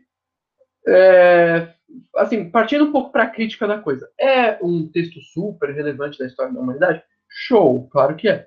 Mas dependendo de como você for para cima dessa obra, é complicado você sentar e ler. Primeiro, porque ela vai ter essa estrutura meio fragmentada, porque né, a gente nem tem ela, ela completinha, provavelmente. E segundo, que pra, com esse monte de reflexões, com esse, essa gama de temas universais, Será que o ideal é eu pegar um texto fragmentado em tábuas de argila que foram mil vezes traduzidos? É complicado, entendeu? Talvez você consiga um resultado parecido com menos esforço. Não, tudo bem, eu concordo. Sem dúvida, ele é fragmentado. Por isso que eu recomendo que vocês não leiam nas tábuas de argila e vocês encontrem uma versão como da Martin Não museu original, não é bem. eu sei, eu tô brincando, tô sacaneando. Não, mas é verdade, realmente ele é fragmentado. Existem umas transições, como a gente estava falando antes, que não existem por causa disso, mas ao mesmo tempo eu acho que isso, de certa forma, dá certa. É, é, reforça a parte da grandeza do texto do seu elemento histórico. Assim como os elementos da história da humanidade em si, o que não chega a nós são ecos, são fragmentos que são reconstruídos. E talvez, e para mim, né, o grande forte da obra, como de toda eu acho obra histórica, que tem uma importância histórica muito grande, é a, é a, reconstrução a partir dos fragmentos que talvez sejam mais importantes do que a fragmentação em si. É como nós reorganizamos aquilo e como nós ressignificamos geração a geração e pensamos nos outros modelos. É, eu acho que ler Gilgamesh é interessante não só para quem quer estudar a cultura suméria ou para quem tem interesse né, antropológico tem interesse, enfim, de qualquer desse sentido, mas de pensar a experiência humana. Isso aqui é a obra mais antiga da história da humanidade da experiência humana. É a mais antiga, uma das mais antigas, tá? Do Ocidente, eu creio que seja a mais antiga. Não tenho, eu não vou aqui bater o martelo nisso, mas eu, de obras de, da chamada literatura, da cultura, da mitologia humana. Isso aqui é um dos relatos mais antigos que diz como o homem vê a existência, como o homem pensa a existência e quais são as dificuldades, quais são as questões. Existem algumas coisas aqui que são extremamente cômicas, porque remontam à mentalidade de um homem de 4 mil anos atrás. Existem algumas coisas que são surpreendentemente contemporâneas, que perpassam ainda o espírito, as dúvidas do homem moderno, do homem de hoje. Então eu concordo com o Mateus que essa natureza fragmentada e que o mito do herói já foi feito tantas, tantas, tantas vezes. É, mas eu, eu defendo a leitura do Gilgamesh não como um mero objeto histórico, um mero objeto de referência histórica, mas exatamente porque essa fragmentação dele é o que permite uma reorganização dele, uma ressignificação dele, um repensamento dele e é infinito. Por isso que esses mitos, essas histórias, elas mudam, se transformam, se, se alteram, mas em, em, essência, muitas delas nunca mudam, continuam sendo repetidas e repetidas, porque elas, elas oferecem sempre novas coisas a quem as, as consome, né? Vamos falar então do primeiro episódio? O que você acha, Matheus? Olha, eu, na verdade, eu é a que eu acabo gostando mais. Ela e ela é o primeiro e o último, porque é, por mais que tudo seja até por causa da estrutura, né? Eles ser uma coisa até meio corrida dentro das devidas proporções, você está sendo apresentado aquilo tudo, né? Então você tem aquele aquela ambientação, né, dadas as devidas proporções. Mas é, eu, eu gosto. Eu gosto principalmente da parte em que o. Meu Deus, deixa eu lembrar. Do Enkidu, em que ele chega. Exatamente por causa desse contraste. Porque você, você tendo aquele Gilgamesh, aquela sociedade que está meio, entre muitas aspas, oprimida por ele, pelas atitudes dele, você tem o Enkidu que ele destoa muito. E se torna muito interessante, né? Essa figura selvagem. E como, é, e como até de maneira esse entendimento deles dessa selvageria, de como ela. Isso dava um contato maior dele com a natureza e de como o fato dele se, ele ser civilizado em determinado momento quebra esse contato. Então é Sim. engraçado a gente discutir, porque até no, no, no, outro episódio a gente conversou sobre isso, sobre essa coisa do homem da natureza, da civilidade Sim. e desse. do ponto e contraponto disso, né? Exatamente. É, tanto que, que na época em que estava toda essa coisa, né, principalmente do estruturalismo, do Levi Strauss, né, é, eu, eu, não sei falar francês, a gente perdoe-me aqui o assassinato do nome do cara, mas que dessa, do pensamento estruturalista pegaram, obviamente, alguém pegou né, muito cedo essa obra do Gilgamesh fez exatamente essa é, explorou esse elemento de antítese né, entre civilização e natureza, né, nesses dois antagônicos, mas que a tensão é resolvida, na verdade, né, a favor da civilização, é, mas também numa espécie de contato, de elo entre os dois. É interessante também, eu concordo com você, é hiper interessante esse, esse elemento da natureza, do, desse Gilgamesh natural, que seria então o Enkidu, e desse processo de civilização que talvez remonte da própria maneira Suméria, é o processo de história, como eu falei, né, dessa passagem do sedentarismo, do, do nomadismo para o sedentarismo, né, desse estado de primitivo, um homem que não sabe das coisas, e aqui, de novo, a sexualidade é usada como um signo de infância, de imaturidade, né, depois só de finalmente é, feito, né, o ato sexual em que ele pode amadurecer como homem, mas é também o que o desvincula de alguma maneira a natureza e aquele estado de pureza natural. Que é uma ideia que depois vai voltar muito intensa no cristianismo. É, e, e, exatamente isso, esse rompimento. E não conhecer o cultivo da terra, né? Isso é dito aqui A por B, eu acho isso fascinante. É, é, é, dito dessa inocência, desse primitivismo do Enkidu por ele não conhecer o cultivo da terra, né? E que conhecer o cultivo da terra é, é era um dos critérios, portanto, que distinguia, né, um homem civilizado como homem de ouro que se julgava, sem dúvidas, um homem primitivo. E como nós nos julgamos hoje civilizados, né? Com certeza daqui dois mil anos, vamos falar, nossa, aqueles selvagens, se nós ainda estivermos aqui em dois mil anos, aqueles selvagens viviam assim, assim, assado, não sei o que lá, né? E vão ter seus próprios definidores. Eu gosto também muito desse primeiro. É muito interessante aqui, e de novo, eu sei que já passou aquela, graças a Deus, né, graças a Deus brincando, mas aquela febre, aquele afã do século XX de analisar tudo através da ótica do, da psicanálise. Mas tem aqui um espelhismo muito interessante. Espelhismo? espelhismo tem um espelhamento. Espelhamento acho que é mais seguro. Espelhismo eu não ia nessa, não. É ideologia de espelho. Não, tem um espelhamento. um espelhamento entre Enkidu e o, o Gilgamesh, quando eles estão falando desse sonho em que o Enkidu vem, é, para Gilgamesh, ele, enquanto o Gilgamesh conversa com a mãe sobre, a, sobre o Enkidu, Enkidu conversa com a prostituta sobre Gilgamesh. Então é esse espelhamento duplo aqui entre. E se você pensar os dois como duas partes de um todo, né? Ou duas partes da mesma coisa, esse espelhamento é simbólico, porque a rameira é, de alguma maneira, a mãe também do, do Enkidu. A primeira que traz para ele ao mundo dos homens, que traz para ele ao mundo da lei, ao mundo da civilização. Então, dentro dessa ótica da psicanálise freudiana, que eu acho que tem um prato cheio, eu não sei se alguém já deve ter, obviamente, né? não faço ideia. Mas esse espelhamento é muito curioso, como na leitura também ele vai trocando, assim, muito fluido. Uma hora o Enkidu está conversando com a rameira e troca o parágrafo, é a conversa corrida do, do Gilgamesh com a mãe, que é uma deusa, né? Então tem esse, há um espelhamento dessa cena que é muito interessante. É, há, um, há também um outro elemento com, é, constante que é é, ele fala assim, ele fala para a mãe, né, que esse, sonhando sobre o Enkidu, ele fala que ele, o Enkidu, exercia sobre mim uma atração semelhante a que exerce o amor de uma mulher. Então, vários momentos desse vai voltar essa figura da mulher, do amor de uma mulher, do amor de noiva que ele vai que ele vai dedicar em Enkidu também. Então, tem aqui uma. Isso, de novo, isso aqui a gente está pensando dentro da, das nossas construções, né, de gênero, de sexualidade, hoje do século XXI e tudo mais.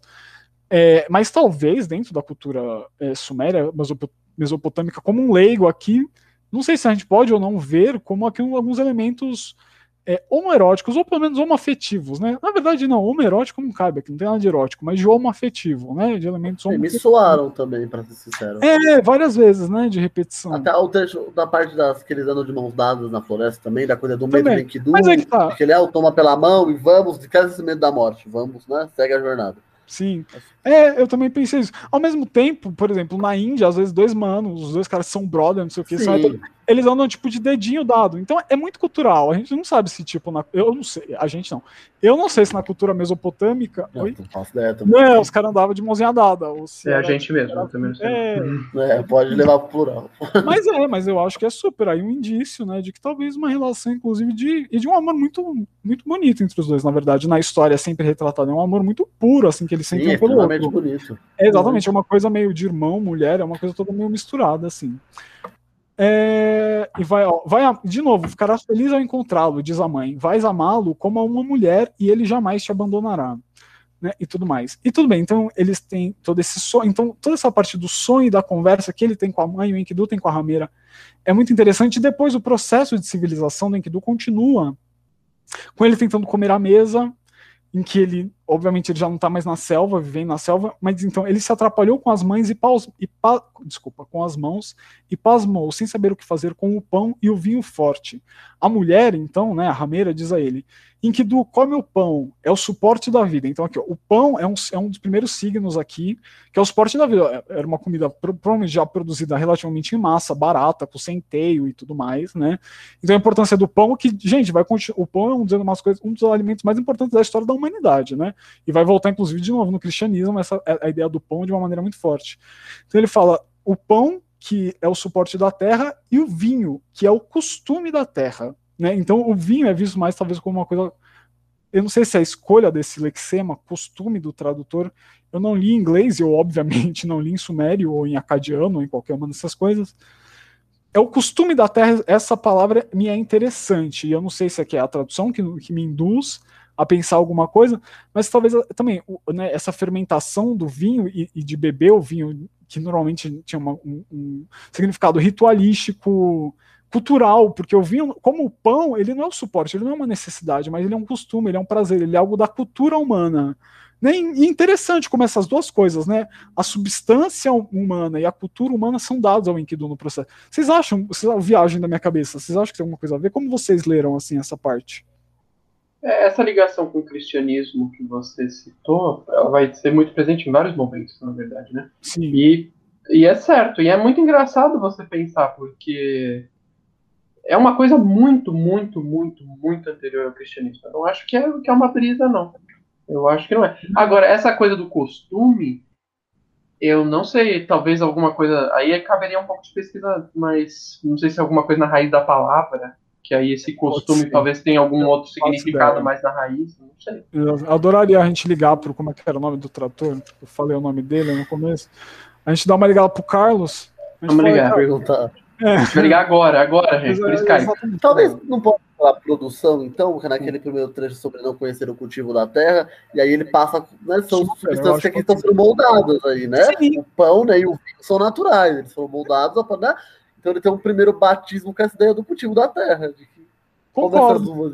Eu acho, eu acho que é isso mesmo. Eu acho que é eu, eu também sinto que é exatamente isso e que cada um representa um dos elementos dessa dessa desse domínio da natureza, né? Um o pão, né, que é um domínio literal de sobrevivência, de uma coisa barata e fácil de se fazer para comer, né? E o vinho, que era um, é um produto cultural do, do comando, né, do poder sobre a natureza, de você tomar o vinho, de você, desculpa, pegar a uva, fermentar a uva, fazer todo o processo deles de vinho, né? não sei, eu comparei, também não sei como é feito. Então eu tava, eu sou ainda selvagem. Todos em Kidu no final. Não conhece a terra, cara. Não conhece Meu a terra, Deus. você vê.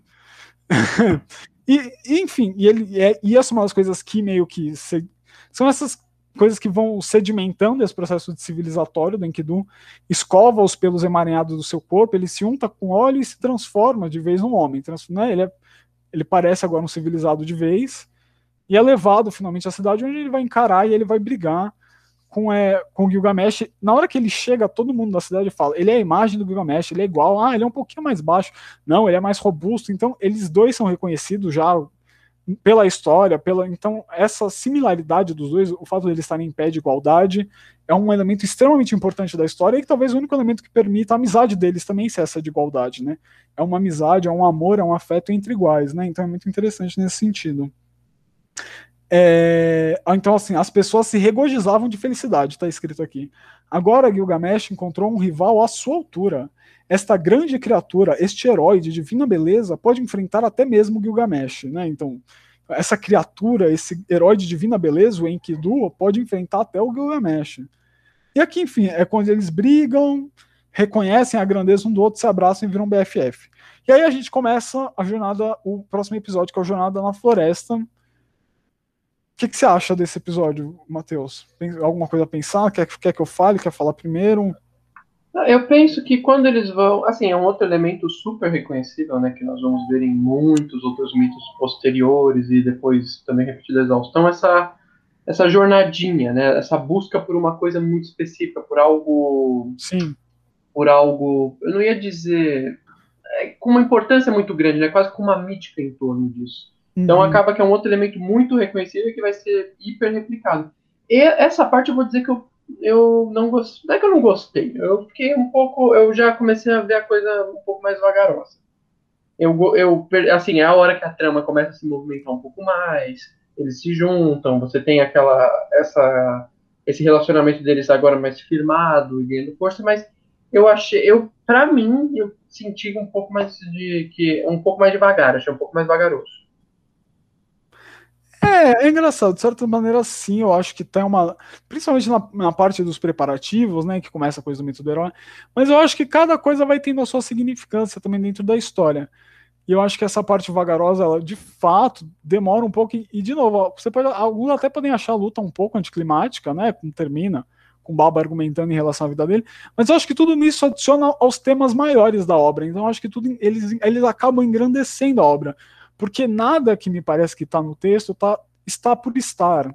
Enrola a história por enrolar, né? Tipo, tem uma viagem aqui, ah, vamos voltar agora ao roteiro principal. Eu acho que tudo dentro dos temas e dos simbolismos maiores do texto, tudo vai se interconectando de uma maneira muito interessante. Então vamos, vamos pensar aqui nos elementos um a um.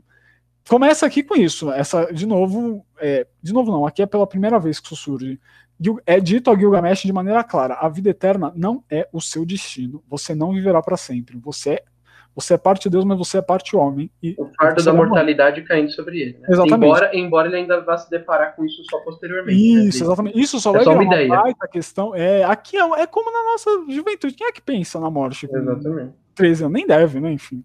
Ou deve começar a processar, mas enfim. É, mas é, não é uma coisa que. Para ele era uma ideia, e para ele a morte ali é que nem moleque, sabe? Tem moleque que tira racha aos 18 que não tira com 30. Porque com 30 entende o presente da vida. Aos 18, cara, ah, morreu, morreu, não sei o que, pega o carro e faz um racha. Então é mais ou menos. Então, nesse primeiro momento que o Gamesh se joga, para ele a morte é uma ideia abstrata, que ele sabe que ele não vai ter. Que ah, vamos buscar a glória, então, já que o nosso destino não é viver para sempre, que nem os deuses, vamos atrás da glória, dos grandes feitos, vamos escrever, vamos ganhar, vamos, ou seja, né? Vamos alcançar a imortalidade através dessa glória, através dos nossos feitos. O que é engraçado, porque ao mesmo tempo em que ele não se depara, ele não se dá conta da morte exatamente, ele busca, já vai buscando uma imortalidade. Ele já Exatamente. começa a pensar nessa glória e nesse feito que valoriza a vida é, e o que ela foi. Eu acho que o tema mortalidade e imortalidade estão sempre presentes na obra. Para tudo que acontece, eu acho que tem um pouco. Então, inclusive nisso, esses feitos eram uma maneira de certa, de certa, era uma maneira de certa maneira, bom, era uma maneira de certa forma de, de viver, né? Ele fala, ele tem até ele fala assim, ele fala para o Enkidu. Sobre as lápides, ainda não deixei impresso meu nome, como decretou o destino. Ou seja, ainda não morri, ainda não tenho a minha lápide. No lugar onde estão escritos os nomes dos homens ilustres na história, né, na, nos feitos gloriosos, deixarei gravado o meu nome, né? Não só lá na lápide, né? Mas lá eu também vou deixar o meu nome e onde nome de homem algum jamais foi escrito, mandarei erigir um monumento aos deuses. Então, né, e, e, e de novo, essa, esse aspecto de reverência, de respeito aos deuses, que eles são muito respeitosos com os deuses, né, tirando a parte que o, em que do, dá-lhe uma coxeada na, na Ishtar, eles respeitam é, esse pequeno, esse leve desrespeito, eles fazem as libações, é que os deuses são impetuosos, eles são abre fechados, mimados, né? Fazem os desejos deles. É, mas nesse, é engraçado, porque ao mesmo tempo que há esse, esse elemento de respeito, é, os deuses vão ser sempre figuras antagônicas dele. O que é muito engraçado se você parar para pensar no que esses deuses de fato. O que tudo isso representava nessa cultura. Porque pra o mim... povo pede para os deuses. Mas Sim. os deuses acabam sendo inimigos ou pelo menos antagonistas mim, desse grande acho, herói. Mas por que, que eles organizavam culturalmente? Eu penso muito nisso. Eu acho que porque para mim a natureza ela é caótica. E vou, imagina o seguinte: você é um cara sumério, você não entende que porque o sol sobe, porque tem água, a planta. Você existe no mundo dia você nasceu e tem essas culturas que falam para você. Vamos imaginar que não tem essa cultura, você só vê as coisas acontecendo. Então, primeiro que todas as coisas maiores que a vida, maiores que o universo para você, são deuses, são poderes, são coisas místicas. Por que, que vem a chuva e não sei o quê? Aí tem o Pedro. Imagina que tá. De novo, você é um cara na Suméria, tá? E você está vivendo sua vida e o seu vizinho é o Pedro. O Pedro é um vizinho bacana, ele tem a esposa dele, ele cuida da terrinha dele, ele cuida lá ele não faz mal a ninguém, não sei o que. Um dia o Pedro tá indo lá, tem uma enchente, tem um negócio de destruir a casa do Pedro, o Pedro, na flor da idade, cai no estaque e morre. Você fala, como é o processo, a existência? Tem alguma coisa aleatória. Eu, eu, ou em duas coisas eu pego. Outro um elemento aleatório na vida, em que a, o mundo é em si uma coisa aleatória que acontece, que os homens podem ser bons ou ruins, mas acontecem coisas terríveis com eles. E daí a angústia dessa ideia, né? Exatamente. Ou talvez porque esses deuses, essas forças maiores, a chuva que fez quebrar a casa, que fez o Pedro morrer na estaca, talvez a chuva estivesse. A, a, quando, se o Pedro é um filho da mãe, faz sentido, ah, o universo está punindo sacana, né? né? Essa coisa. Mas quando o Pedro não é um cara sacana, por que, que os deuses. Então os deuses eles são imperfeitos. Se eles mataram o Pedro, que era um cara bacana, eles cometeram eles mesmos um erro. Foi um erro dos deuses que cometeram pelos motivos deles. E eu acho que é a partir dessa perspectiva de entender a realidade, de como o universo se relaciona, e como os homens se relacionam com a existência, que organizou-se nessas culturas essa ideia dos deuses que faziam coisas ruins com os homens, que afundam um barco por afundar, porque estão ofendidos, que matam todos os filhos de uma mulher porque ela achava os filhos mais bonitos do que, o, do que os filhos de uma deusa. Então os deuses eles eram esses seres imperfeitos que faziam grandes coisas legais por eles, e faziam, né, eles dominavam a agricultura, às vezes chovia, a chuva nutre a terra, da terra eu tiro o meu alimento que eu como. Então Deus que me mandou a chuva é meu brother, né? Ele tá... Só que às vezes a chuva vai lá e mata o Pedro. E aí eu... então o Deus da chuva fez uma coisa sacana também, porque ele é imperfeito, como nós somos. Eu é, acho... é engraçado, né? Porque se você for pensar, é... isso acaba sendo um ponto que por mais que haja muitos elementos que nós vamos ver sendo utilizados na cultura judaico-cristã no futuro, Sim. isso é uma coisa que destoa. Porque se a gente pensar nesse ponto de vista de que é, para justificar a morte de Pedro, os deuses são imperfeitos, na judaico-cristã isso vai ser isso vai para o extremo contrário. Deus Exato. é tão perfeito que você não consegue nem entender, entender mais. por que, que ele isso, fez a parada. De tão mas isso vai ser uma é. questão muito polêmica na, na tradição judaico-cristã, que é porque Deus permite que o mal exista, porque Deus, ao fazer tudo, não fez tudo perfeito e bom. Isso é um grande problema que a tradição judaico-cristã, e que vai começar, ou pelo menos até onde o meu conhecimento de filosofia me permite, vai começar a ser resolvida muito com Santo Agostinho. Santo Agostinho é quem vai se dedicar, ele vai falar muito do livre-arbítrio, ele vai falar muito da, da natureza do mal, da origem do mal, porque o mal existe. E tanto que a resposta de Santo Agostinho é que o mal ele não existe, o mal é simplesmente a ausência de, do bem para ele, Deus não fez o mal. Ele vai falar o seguinte, e ele vai dizer, e aí vem a metáfora da vela no escuro. Ele vai o seguinte: Deus é uma vela no escuro. Quanto mais perto da vela você tá, mais você tá no mundo do bem. Quanto mais longe você tá, mais você tá no, no mundo do mal. A escuridão, ela não é a não luz. Aliás, a escuridão, desculpa, não é uma coisa antagônica à luz. Né? O, o, o, o, não existe o mal, então existe o bem e o não bem. E o não bem é a mera ausência do bem. E se você se aproximar da luz. Né, então, enfim, essa é, essa é a racionalização que eles vão usar para tratar dessa, desse problema muito grande, do porquê coisas ruins acontecem com pessoas boas. Porque, então, então para a tradição judaico-cristã, tem essa resposta do, do Santo Agostinho, nos seus cânones, tem muitas outras, com certeza, é, de anos e anos de, de séculos e séculos de teologia, e isso que existe, como você falou, existe um outro plano maior, incognoscível, misterioso, mas que tudo, na verdade, se endireita para o bem, né? Se o Pedro morreu lá, ele era uma boa pessoa, ele foi pro céu e ficou de boa. Porque isso também é importante. Nessas mitologias, você era bom ou você era ruim, você ia pro mesmo lugar, bicho. Você ia para os mesmos lugares. Essa diferença entre punição ou um lugar de punição ou regozijo, isso vem muito forte da, da, da, dessa tradição judaico-cristã, de outras também, né? Mas da judaico-cristã, isso muda tudo, porque a morte para essas culturas era só ruim. Ninguém não tinha tipo, ah, tem um aspecto bom da. Não era ruim. Mesmo o herói lá grego que, ia, que atravessava, ele era mais tempo lembrado, ele retinha mais tempo. Mas era ruim do mesmo jeito, não é que ele ia para um paraíso. Dos nórdicos já era diferente, né? Que se você morria lutando, por exemplo, tinha uma boa diferença que você ia lá pro Valhalla e tudo mais. É, mas foi na judaico-cristã que baixou regra mesmo. Exatamente, judaico-cristã. Então, ao fazer isso, a tradição judaico-cristã também tenta tirar o aspecto negativo da morte, né? A morte ela é uma coisa boa. Ela, ela é a vida, né? Tem até um, uma música latina muito famosa que fala, né? Na, na morte estamos na metade da vida. Para o cristão, né?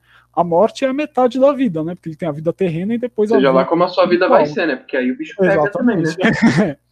Exatamente. Mas voltando, muito interessante, eu acho esse ponto dos deuses, eu acho que isso está muito forte aqui. Os deuses, inclusive, ajudam o Gilgamesh a matar um baba, né? Um, um, alguns deles, né? O, o, o Shamash lá, ele lança os ventos que paralisam o baba. Então, de novo, os deuses eles ajudam e atrapalham, salvam e matam. É tudo meio. Eles são meio caóticos e, e, e imperfeitos. Ah, Reflexo da natureza, né? Mesmo. Exatamente.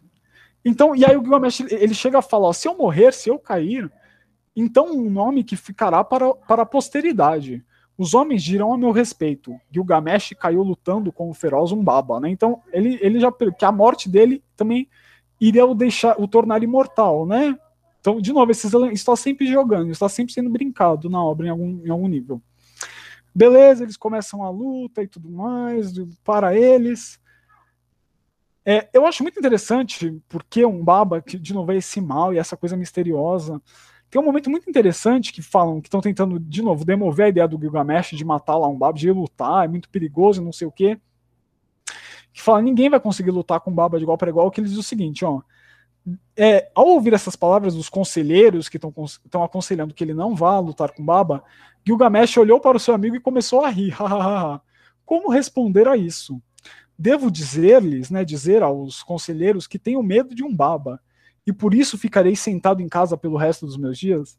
Então, para mim, aqui, essa, como essa coisa do mapa, ela pode ser um medo da morte. Ou seja, eu vou dizer o que aos conselhos, por eu ter medo da morte, eu vou tentar viver uma vida segura até o fim dos meus dias, não encarar as minhas dificuldades, não encarar, né? É, então, eu acho que é uma leitura mais ou menos possível aqui dentro de outros temas maiores. É que a ideia da morte se aproxima, você percebe que nesse Sim. momento ela começa a se aproximar. Ele pensa, se eu morrer, eu vou morrer com glória, se eu não for, vou ter que justificar essa, é, esse medo da morte. Você percebe que aos poucos, essa sombra da mortalidade, uhum. às vezes dá uns estalos nele.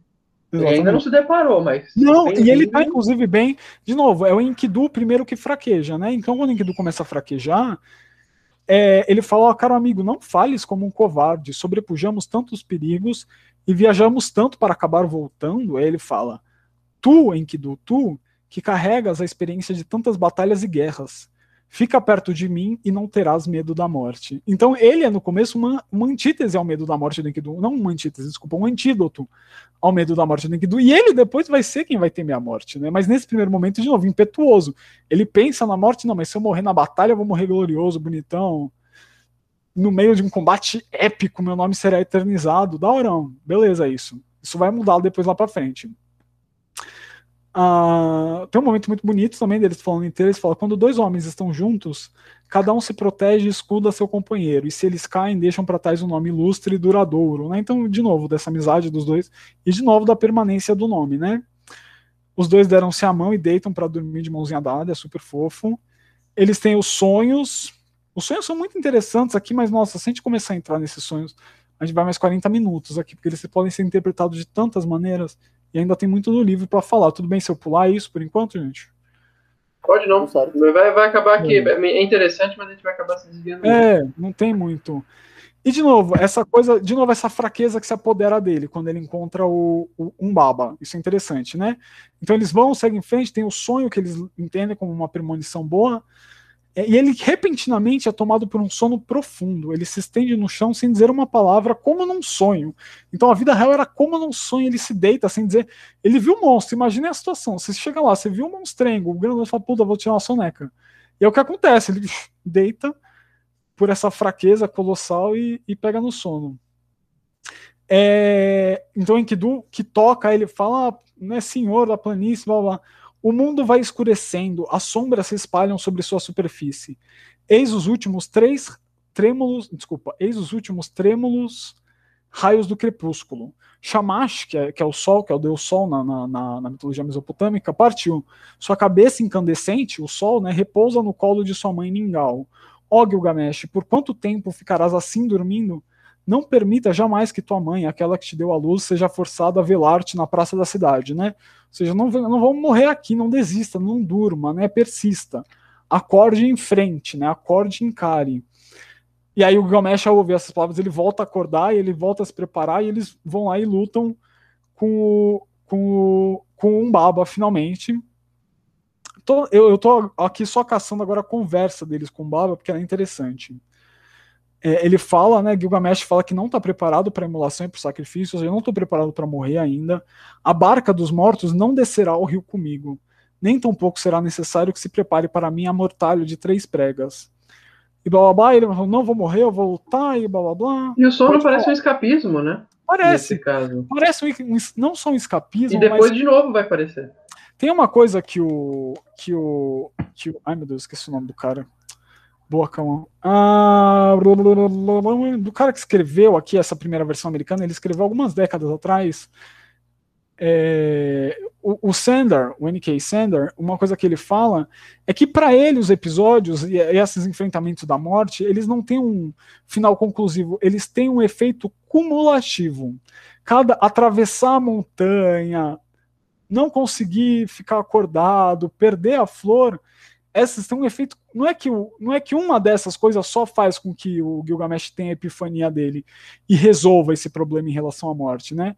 Eles vão se acumulando, né? Então, é, é, para eles, a parte da história tem esse efeito cumulativo, não um efeito que eu diria de transposição, que tá em um estado, alguma coisa acontece e ele tá em outro estado.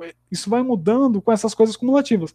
Eu acho que sim, eu acho que a morte, assim, a morte sempre foi muito pensada como essa coisa que nos liga ao mundo do misticismo através dos sonhos. Esses sonhos são muito interessantes, são muito importantes. Também são importantes na, nas obras gregas. A Ilíada e a Odisseia fala muito sim sonhos e tudo mais. Então é muito interessante isso por si só. E é esse, um estado de, de semi-morte, né? Esse estado onírico, e que para muitos sempre interpretaram misticamente, religiosamente na cultura humana, né?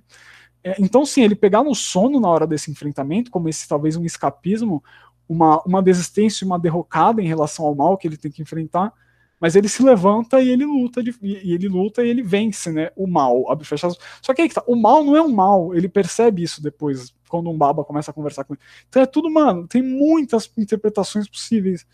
Nossa, é, é porque a nossa distância histórica da coisa e de cultura faz a gente conjecturar milhões de coisas, né? E para eles uhum. talvez tivesse um simbolismo muito específico. Para nós fica essa margem de interpretação gigantesca. Exatamente. Nossa, demais. É, tem coisas que a gente nunca vai saber o que. É, aliás, coisas, né?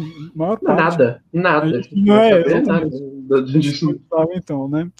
É, o Gilgamesh, então, ele, ele, ele chega um baba, um baba fala, Gilgamesh, deixe-me falar. Tá chorando um baba aqui, tá? Nessa parte da história, que ele já tá quase derrotado, ele começa a pedir pela vida dele. Jamais tive uma mãe, não, nem um pai para me criar. Nasci da montanha, ela me criou, e em Liu fez de mim o sentinela da floresta. Deixa-me ir, Gilgamesh, e serei teu servo. Como, como Enkidu é a ele também, tá? O Enkidu é um, de novo, essa relação de escravidão e tudo mais é uma relação complexa na história da humanidade e, e para esses povos super comuns, tá, gente? Até Roma, né, a escravidão era, era a regra, não era a exceção. Uh, tu deixas-me ir, Gilgamesh, serei teu servo, tu serás meu senhor. Todas as árvores da montanha que foram cuidadas, cuidadas por mim serão tuas eu as abaterei e te construirei um palácio. Então ele faz promessas, ele tenta ali convencer ali pela sedução um pouco, pô, eu vou te dar um palácio, vou isso, não sei o quê. Ele toma o Gilgamesh pela mão e o Umbaba leva o Gilgamesh até a casa dele, um monstrengo, tá, gente? Ele pega lá e vamos lá para minha casa. E eles começam e, e, tem essa conversa, mata ele no mata, ele pede pela vida, o Enkidu quer que mate. Eles matam e eles fecham, e essa parte da história é muito interessante, porque isso, primeiro que é quase um plot twist, né, para mim, pelo menos, já condicionado a pensar a história e mesmo a jornada de herói de uma certa maneira, né? O clímax é tipo um, o momento que ele vai vencer o mal, o mal nunca tipo. Claro, existem vilões trágicos. Esse eu acho que ele meio que se encaixa, encaixaria nesse coisa do vilão trágico. Foi criado para ser o sentinela, faz isso apesar de não querer obrigatoriamente fazer isso. Cabe um pouco, mas é quase mais foge também ao mesmo tempo, porque não dá toda essa dimensão a um baba. E tipo, ele não é simplesmente um mal puro que é derrotado pelo bem puro, né? Tem toda essa, toda essa parte do diálogo entre os dois é meio maluco e, e totalmente, tipo, seria um plot twist pro nosso, pro meu condicionamento, pelo menos revendo a jornada do herói, é tipo, é como se na hora de matar o dragão, o dragão começasse a falar, e, meu, mas você vai me matar? Eu sou um monstro realmente? Será que é isso que eu sou? Eu tô aqui de. Né, eu, sou, eu tô aqui. Será que a gente precisa chegar nesses finalmente? Será que matar é a solução dos, dos problemas? Então é muito interessante como, de certa forma, essa jornada do herói ela é várias vezes simplificada, né? Quando comparada com o Gilgamesh, que complifica, né?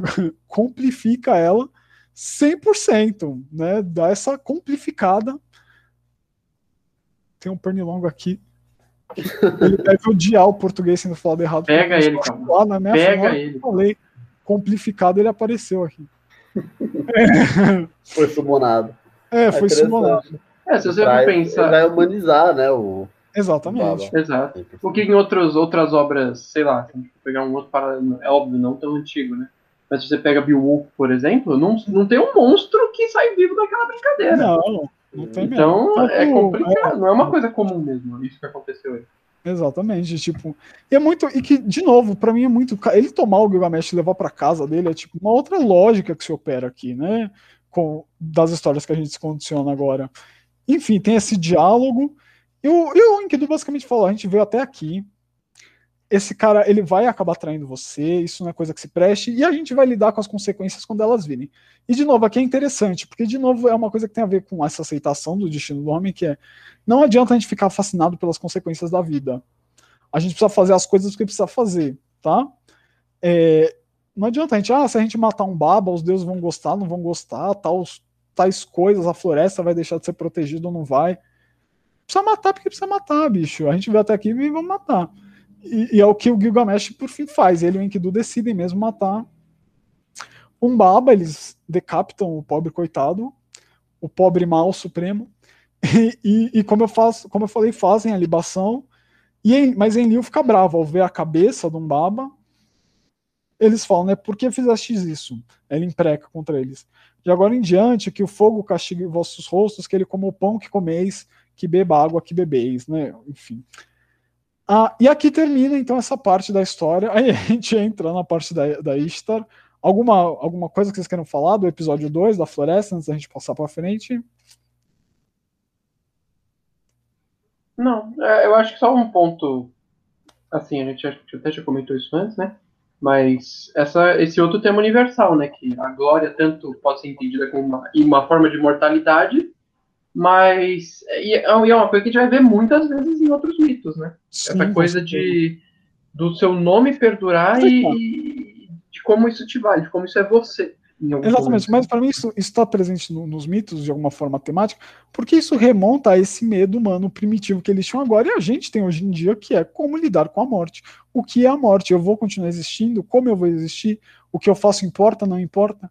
Então, tipo, essas coisas, fundamentalmente, a gente está falando, isso aqui foi escrito há 4 mil anos atrás, mas fundamentalmente algumas coisas não mudaram para o homem contemporâneo. Alguns desses problemas, das questões, estão até hoje enfiados na nossa cabeça, né? É, então, e mesmo que... de ter relevância, né? De você ser relevante naquele contexto é um pouco Exatamente. dessa glória. Hoje em dia, lógico, Super. hiperfragmentado em, em, tudo que a gente faz na nossa vida, nessa né? espetacularização que nós fazemos de nós mesmos, mas Exatamente. o quanto disso mudou no final das contas, né? É, por isso que a gente está discutindo esse livro hoje, por isso que esse livro sobreviveu a 4 mil anos de história humana. Por, por isso que no coliseu discursivo de histórias e de lendas, esse sobreviveu, eu acho, né, entre eles, tão bem. Exatamente porque lida com isso que todos os povos desejavam entender e pensar um pouquinho isso. Então, muito interessante. Aqui, para mim, tem uma parte muito engraçada. Que, e, de novo, eu não vou aqui nos arrastar muito nessa parte, tem outras coisas mais interessantes para frente para a gente discutir. Mas a Ishtar, ela desce tenta seduzir o Gilgamesh, tá? E ela, ó, Luca, Vem aqui comigo, Luca. Vem aqui comigo, eu vou te dizer um cenário. Vou te dizer um cenário. Você tá de boa lá na festa, chega uma mina para você e ela quer te seduzir. E ela vai usar esses argumentos aqui com você. Puta mina, viu, Luca? Não é uma mina. Não, era qualquer uma, não, era uma. Ela o seguinte, exatamente. Ela fala o seguinte, ó. Ela vai falar que se você se deitar com ela, ó, tuas ovelhas darão luz a gêmeos, e tuas cabras trigêmeos. Teus burros de carga serão mais rápido do que as mulas. Nada se igualará ao teu gado. E os cavalos da tua carruagem serão conhecidos em terras distantes por sua velocidade. Luca, qual a sua resposta? Então, eu, eu, vou, eu vou te responder com outra pergunta. Eu sei o que o Gilgamesh sabe.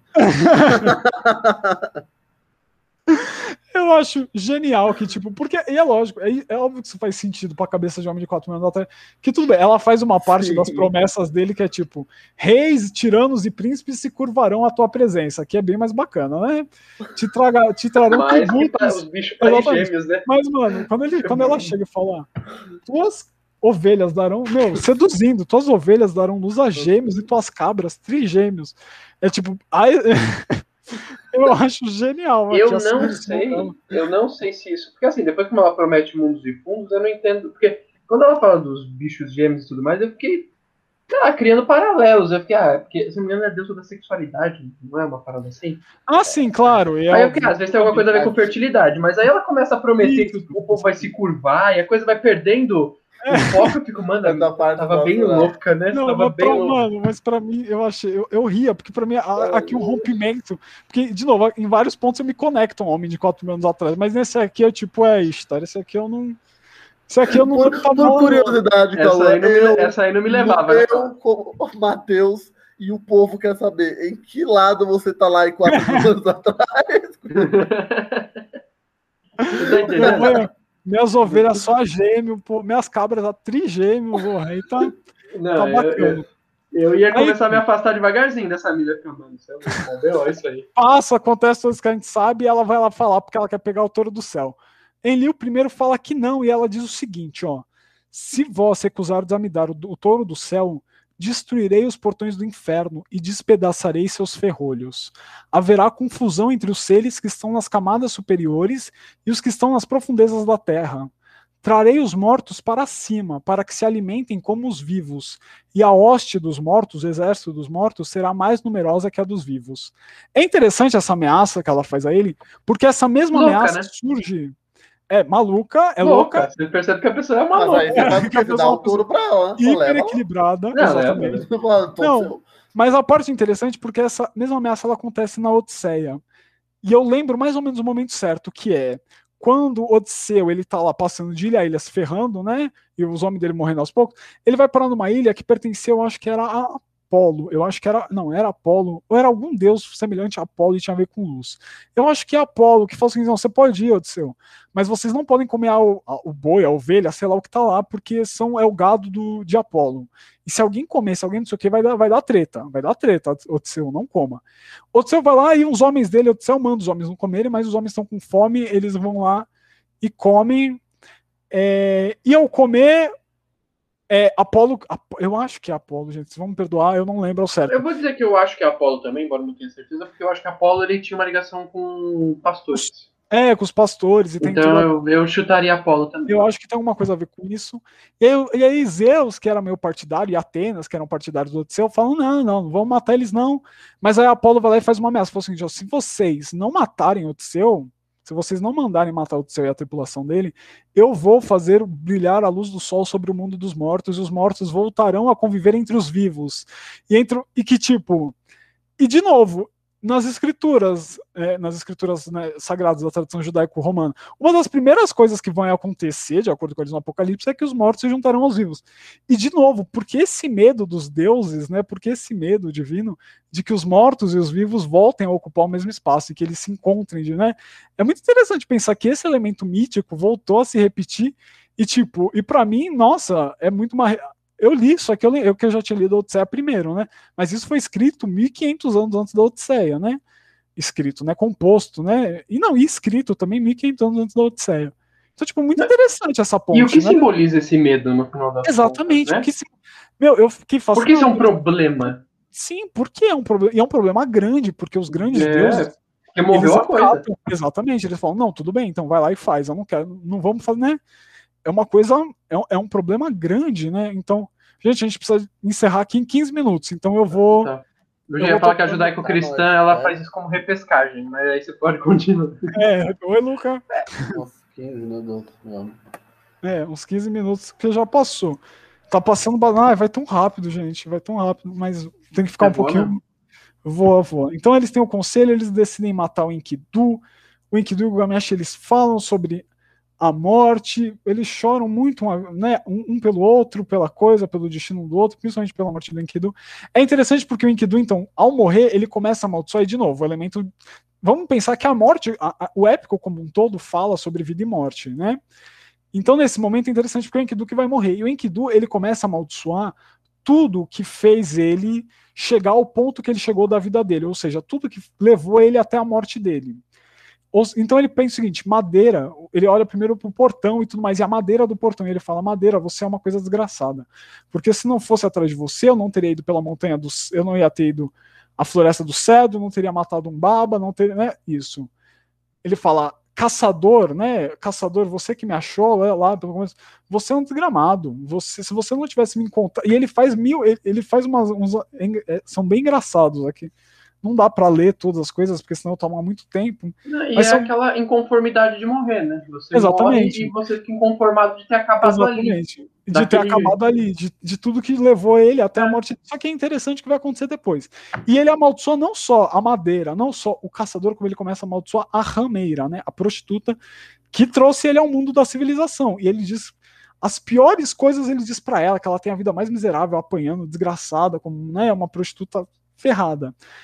E aí Shamash, que é o Deus Sol, ouve tudo e fala: tudo bem, Kindu, você tá, você tá aqui é, amaldiçoando todo, tudo que te levou até a morte, mas pensa de novo e, e, e tome conta de, dessa coisa aqui. Tudo que te levou à morte foi também o que te levou à vida. Todas essas coisas que te levaram à morte foram também as coisas que te permitiram ter a vida e poder ter vivido a amizade, o amor com Gilgamesh. Né? E nesse e o Enkidu ele fala, é verdade, ele, a ficha cai pro Enkidu aqui, ele fala, tem razão. Todas essas coisas que me trouxeram até a morte foram também as coisas que me deram a vida que eu tive. A experiência de vida que eu vivi foi graças a essas coisas. E aí tem um processo inverso, em que ele começa a bem dizer todas. E que, de novo, é fascinante, porque tem a ver com essa parte do ser humano de processar a morte. E aqui é o épico em si, né, que processa a morte através do Enkidu. É, então, muito interessante, na minha opinião. Não sei o que, que vocês acham. Não, é, ah, é porque tem um valor social ali, né? Você, social, assim, eu digo, dos valores daquela sociedade de dar essa, esse contraponto da vida e morte dessa valorização, né? Engraçado, porque isso você não abre muita margem para ele interpretar, isso tá. Exatamente. Então, nossa, muito forte. E uma parte engraçada é que ele, ele quando ele vai bem dizer a prostituta, ele, ele, ele quer declarar uma coisa boa para ela, um destino bom para ela. Ele fala assim, ó, por tua causa, rameira, uma esposa, mãe de sete filhos, será abandonada. Né? Abandonada por ti, né? Então, olha, Rameira, você vai. Joga nela. Bom, que um cliente seu vai abandonar a esposa, a mãe de sete, pra ficar com você. É o ápice é, do elogio, né? Que é, ele conseguiu tirar olha, que, que, que bênção, né? Pelo menos para ela, né? Ele fala aqui sobre a morte, de novo. Na morte, aqui, os velhos, os reis, os príncipes, todos ficam no mesmo lugar, eles sentam-se na escuridão, é, eles se vestem como pássaros, tendo as asas como traje. Toda essa passagem é maravilhosa também, é cheia de mas, de novo, não vai dar pra gente falar de tudo isso aqui, tem muita coisa. Mas, de novo, por isso que eu defendo que leia, leia, leia Gilgamesh. É muito. Essa versão do. Né, essa versão suméria, mais ou menos, ou o cânone que você achar, a versão que você acha. Porque é muito interessante para todas essas coisas. É, então Gilgamesh havia se, eu vou aqui um pedacinho só, Gilgamesh havia se despido. Ele escutou as palavras do amigo e chorou intensamente do amigo falando sobre a morte, onde você erra para sempre no meio do nada, e blá blá. Quem na Uruk das poderosas muralhas tem tamanha sabedoria? Coisas estranhas foram ditas. Por que teu coração fala assim tão estranhamente? Teu sonho foi grandioso, mas terrível, nesse sonho que ele vê a morte. Devemos conservá-lo na memória, apesar de seus horrores. Apesar de ser tão ruins seus medos, devemos ser conservá-lo na memória, pois ele demonstra que a miséria acaba batendo sobre o homem saudável e que o fim da vida é doloroso. Então esse é um momento que o Gamesh ele também ele sofre fundamentalmente com essa questão da morte. Quando, quando ele tem essa visão da morte pelo Enkidu, é quando isso termina de se realizar meio na cabeça dele, né? Que peraí, não importa, mesmo que a vida seja gloriosa, reis, príncipes, todos vão parar no mesmo lugar na morte. De novo, isso é simbólico, né? Todos nós vamos parar, vamos parar no mesmo lugar. Eu e o Jeff Bezos lá, é o homem mais brilhante, nós vamos. Todos, todos. buraco, a gente vai pular. Os é mesmos vermezinhos. Um pouquinho melhor.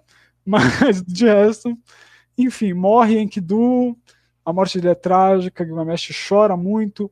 E, de novo, o Gilgamesh, então, cobriu o amigo com um véu, como o noivo cobre uma noiva. Né? Então, de novo, esse elemento afetivo entre os dois. Por sete dias e sete noites ele chorou, né? Gilgamesh chorou, por Enkidu até que os vermes tomaram-lhe o corpo, né? Então até que enfim a morte já tinha, né? Completamente o tomado.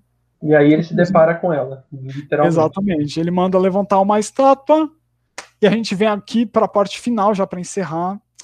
Ah, infelizmente não vai dar para falar muito mais do que isso. Mas a parte boa do final é que a gente falou um pouquinho. Pensa é, o que a gente já falou. falou no começo, então. É, exatamente. A busca da vida eterna.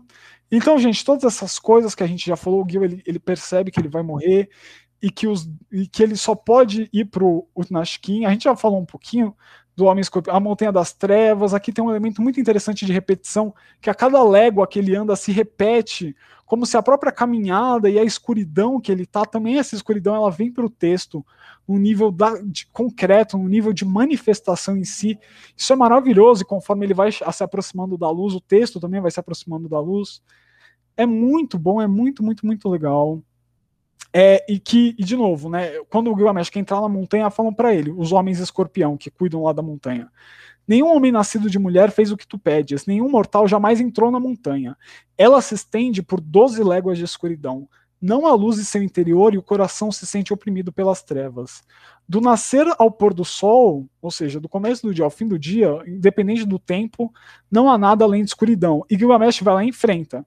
Ele caminha e ele passa por essa treva absoluta, né, ele encara essa escuridão absoluta e segue em frente. E que aqui, de novo, lembra, é um efeito cumulativo, não se resolve de uma vez os problemas do Gamesh. É, é um enfrentamento da morte, isso. Como um Baba foi esse é um outro enfrentamento. Enfrentar essa escuridão infinda e caminhar até o outro lado da escuridão infinda, né, e aguentar e suportar. Né? Você, alguma, alguma consideração que vocês tenham em relação a essa parte? Essa, essa escuridão infinda é isso que você diz, né? Essa, essa fronteira final que acaba sendo a morte, né? Esse, Exatamente.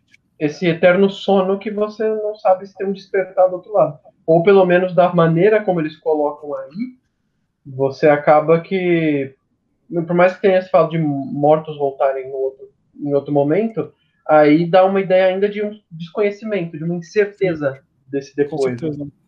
É verdade. E aqui, as coisas a gente já falou, então tocando, ele chega lá até o Éden dos deuses, ele encontra a fazedora de vinho, tem uma conversa, ela dá essa resposta para ele, quanto a ti, Gilgamesh, enche tua barriga de iguarias, dia e noite, noite e dia, dança e ser feliz, aproveita e deleita-te. Veste sempre roupas novas, banha-te em água, trata com carinho a criança que te tomar as mãos e faze tua mulher feliz com o teu braço, com o teu abraço. Pois isso também é o destino do homem. E é muito bonito, porque essa é, uma, é a solução dela. E, e, de novo, é a solução do, do épico em si é o problema para a morte. Né? Vai lá e aproveita, vive uma vida boa, justa, feliz. Porque esse também é o destino do homem, né? A vida, se a morte. É o que ele faz ao final, né? Exatamente, é o que ele finalmente faz, né? É o que ele depois, no final, de fato volta um homem melhorado, né? E, e vive essa vida. Então ele, ele atravessa o oceano lá com o cara. Tem toda essa passagem. Aqui, eu não sei se tem algumas partes muito específicas, quer dizer, vários elementos. Vários elementos são interessantes. Eu gosto muito dessa frase do Utanan Pishkin, que assim que o Gilgamesh chega, o Gilgamesh, o que você veio fazer aqui? Quem é você? Não sei o que, que é, e aí o Gilgamesh fala do problema dele, Navishkin dá uma resposta para ele ótimo, que é não existe permanência. Não existe permanência. Acaso construímos uma casa para que ela fique de pé para sempre? Ou selamos um contrato para que ele valha por toda a eternidade? Acaso os irmãos que dividem uma herança esperam mantê-la eternamente? Ou, ou o período de cheia do rio dura para sempre? Né? Ou seja, e ele vai aqui repetindo esse tema, e que para mim essa aceitação da impermanência, de novo, é um, é um fato fortíssimo né, desse medo da morte, e que para mim é uma coisa tão importante, porque eu acho que remonta, e aqui fazendo uma conexão com os nossos dias e com a nossa contemporaneidade, um discurso que eu vejo muito né, nesse, nesse, nesse discurso, às vezes meio angustiado, emo, niilista, às vezes sério, às vezes mais de adolescente, mas ah, mas por que fazer alguma coisa? Se tudo que eu faço não vai importar um dia, o universo vai deixar de existir, tudo vai explodindo. E que para mim isso é uma ideia perfeita, porque é o seguinte, por que algo para importar precisa importar para sempre, né? Porque a gente tem essa, essa fascinação com a permanência da importância. Porque, ah, tipo, nada que eu faça é importante porque não vai durar para sempre. Tudo bem, mas é importante enquanto dura, não é verdade? Né? Então, tipo, eu, eu, e eu vejo nessa resposta, e lógico, cada um tem a sua interpretação, sua cosmovisão em relação à vida, à existência, à realidade, mas eu acho essa, essa resposta dele, eu adoro muito essa coisa, por essa, por essa filosofia da impermanência, que é uma filosofia, eu, eu particularmente acho extremamente importante para um homem que quer se, se se entrar em paz com, com a vida e com a existência em si, ele precisa de alguma forma estar em paz com a impermanência. É, então, e parece, né? Porque. E é engraçado, porque me parece uma forma até de defesa de encarar esse medo da morte, né? Sim, de A partir do momento em que eu falo, não, nada tem importância, tudo vai acabar. Então, logo eu tirar a importância daquilo para mim me to torna menos pesado encarar a finitude, né? Sim, exatamente. Exatamente, e é isso. E aí depois tem a passagem da serpente com a flor. Tem o dilúvio em si, é, é muito legal a história do dilúvio, eu recomendo muito ler, porque tem muitos paralelos com a judaico-cristã. Como a gente falou menos do dilúvio, vamos falar sobre ele e encerrar então, e aí a gente dá um, os nossos vereditos particulares. É, beleza. Dilúvio, a história do dilúvio. Existia uma cidade que ficava às margens do, do Eufrates, a cidade envelheceu assim como os deuses que ali moravam. É, o importante é que naquele tempo a Terra, o mundo dos vivos, fervilhava, os homens multiplicavam-se muito e o mundo bramia como um touro selvagem. Muita gente, muita vida, muita coisa acontecendo, né? Esse tumulto despertou o grande Deus. Enlil ouviu o alvoroço e disse aos deuses em conselho: O alvoroço dos humanos é intolerável e o sono já não é possível por causa da balbúrdia. Ou seja, eles ficam bravos com os seres humanos, não por causa dos pecados, não como depois vai vir na tradição judaico-cristã, mas porque os seres humanos são barulhentos, eles são. Eles fazem muito alarde, eles fazem muita coisa. Era mais simples que isso, né? Era mais simples, e de novo, essa imperfeição dos deuses, é muito mais maléfico. Na versão, porque o dilúvio aqui no Gilgamesh é, um, é uma coisa é, é, de uma crueldade dos deuses até, e vai ser tratado de uma maneira muito cruel.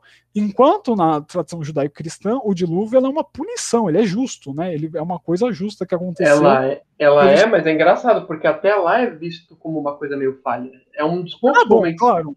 Né? Porque é, Deus, inclusive, ele, ele vai prometer na judaico-cristão, não vou fazer mais, viu, gente? Eu, é, assim, eu, acordei meio mal naquele dia. Assim, é, não, não, acontece de novo, é. É, não Tem, vai rolar mais não. Vamos aí, é o arco-íris. Toma aí um Mas é um pouquinho mais, mais, mais bonzinho nesse sentido. Enfim, e aí vem aqui é, toda, toda a descrição da, da, do dilúvio é terrível, assim, é, o, o aspecto da crueldade, da maldade, da, assim, da selvageria da coisa é muito forte. O único poupado é o Tanem Pishkin lá, que constrói uma barca. Nessa barca ele leva vários animais e eles sobrevivem ao dilúvio, né? Não sei se vocês É, se traz aqui alguma referencinha à cabeça de vocês, né, uma referência grande. Mas o original, tá, gente? O original é Gilgamesh, tá? Foi escrito. Veio antes. É... Se bem, se bem que, na verdade, fala veio antes, a gente fala na zoeira também, viu? Porque a gente não tem noção também da tradição judaico-cristã de onde que é. É, o Velho Testamento é. Galera, uma galera lá no de, que perambulava pelo deserto, quando que eles já tinham inventado? inventado é, bom, é. Tava lá com essa história aí, né? É, tinha até que pesquisar, mas eu sei que o Ganesh é mais antigo, pelo menos. Ah, provavelmente é. é. Então, tem todo esse reforço.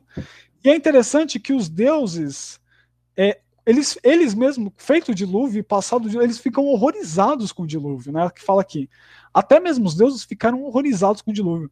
Eles fugiram para a parte mais alta do céu, o firmamento de Anu, onde se agacharam contra os muros e ficaram acolhidos como covardes. Então, olha que forte. Na, na própria mitologia, eles descrevem os deuses como covardes do, do próprio feito que eles, que, eles, que, eles, que eles consumaram, exerceram.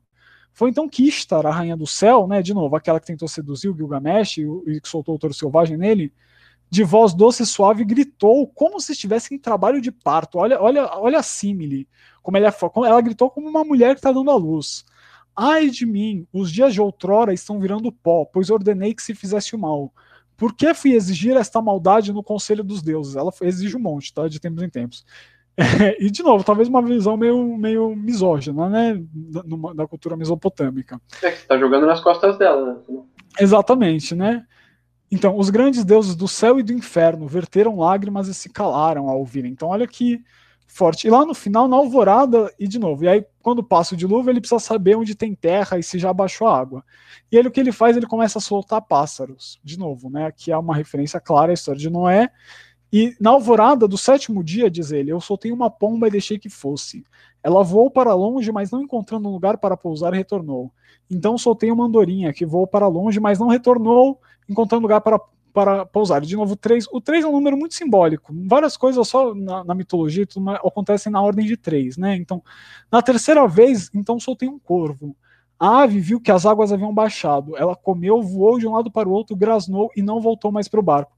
Então, e na história do Gilgamesh é diferente, porque aqui é o corvo, que é um, é um animal não só inteligente, mas é um animal que come carne. Então ele só poderia voltar se depois ele achar a água baixou, né? Que a água tinha baixado, é que ele ia finalmente comer achar coisas para comer e aí ele não volta e aí que sabe, né? O que é engraçado que em Noé, eu acho que ele usa um corvo também, mas o corvo volta, não volta? O corvo volta, é. Se eu não me engano, é? eu preciso também dar uma, dar uma não, reforçada não... faz um tempo, mas. Não, mas se eu não me engano, é isso mesmo. Se eu não me engano, tem um corvo mas quem volta, assim, na nossa lembrança pelo menos, tá muito claro, é a pomba, né? Ela volta com aquele raminho. Né? É, exatamente, é, é, o que ficou na minha cabeça também, é o raminho, né? Que volta e descobre. E que é bem mais, a versão do Gilgamesh é bem mais interessante, porque, porque também o que dá a entender é que o corvo ele tá comendo os restos do mundo que acabou de ser afogado, né? Então, tipo, é muito mais metal do que, do que o raminho, né? Da ilha. Mas é, é interessante. E o resto da história, como a gente falou, ele vai lá, ele, ele che, o, o fala que ele não consegue, ele tenta ficar acordado, e de novo essa coisa do sono como uma metáfora para a morte, uma coisa que ele se entrega, mas ele não quer se entregar, é mais forte. E ele e essa aceitação, no final ele aceita e ele volta ao Uruk das Grandes Muralhas, e ele reina lá como um grande deus, escreve a sua história na pedra. Em suma, a gente pulou aqui algumas partes, porque coisa do tempo a gente já de novo extrapolou. É, mas, em suma, a história do Gilgamesh, então eu vou dizer aqui a minha defesa. Por que ler Gilgamesh? Então aqui eu vou. O meu argumento, meu argumento final, o Matheus fará depois o dele. Por que ler Gilgamesh especificamente? Do que conhecer a história, é ler o Gilgamesh. Gilgamesh é, sobretudo, uma história que fala sobre uma das questões mais perenes, mais constantes e mais vivas da história humana, que é a morte. A morte é a única experiência humana verdadeiramente universal. Todos os homens, independente da cultura, independente de tudo, morrem. E todos eles pensam, refletem sobre a morte. Para alguns é mais positiva, para alguns é mais negativa, mas todo ser humano, toda cultura humana reflete, refletiu e reflete sobre a morte. Essa, para mim, é, a, é, é, é, o elemento de grande sucesso da obra, mais do que porque os feitos heróicos, em muitos sentidos, o Gilgamesh ele é muito, ele é um herói cheio de defeitos, ele é um herói trágico em muitos sentidos. É, mas é justamente esse tema de, de, de, processamento, de processar a morte, o que é a morte, como lidar, como observá-la, e essa vontade de ser imortal que une a história de Gilgamesh à história de todas as culturas humanas, em algum sentido, e de todos os homens, em algum sentido. Pelo menos é isso que torna a história dela tão intensa, e por isso que ele permaneceu sendo vivo, reescrito, traduzido em diferentes povos durante quatro mil anos, e de novo, como eu falei lá no começo, talvez remontando até ainda já, né, já, entre aqui muitas aspas, a Palestina, onde talvez os escritores da Bíblia conhecessem, tivessem lido o épico de Gilgamesh. É, sobretudo, então, para mim, esse tema é um tema importantíssimo que todo homem, cedo ou tarde na sua vida, reflete, pensa e encontra suas próprias maneiras de processamento, mas o livro ele também nos, além de nos abrir um caminho para a mente de um homem de 4 mil anos atrás, de uma cultura de 4 mil anos atrás, na verdade, da psique daquela cultura de 4 mil anos atrás, a história nos mostra os elementos possíveis de como também encarar e lidar com ela, com a morte, assim como Gilgamesh precisa encarar para a contemporaneidade, para você de hoje. Esses elementos simbólicos, essas passagens, esses efeitos, esses pequenos episódios, todos eles vão se somando, vão se acrescendo tematicamente e eles vão formando um, todo um prisma que, de novo, que tem vários fragmentos entre si, que é um ponto importante que foi levantado, é sim fragmentado, está incompleto para nós em vários sentidos, mas é exatamente nesse nosso processo de, de refragmentação, de reordenação das coisas que a gente pode ressignificar e conectar o Gilgamesh a nossa vida contemporânea, porque para mim esse é o fato fabuloso da história e maravilhoso desse épico. É porque ele é vivo em muitos sentidos, ele é muito contemporâneo na sua antiguidade.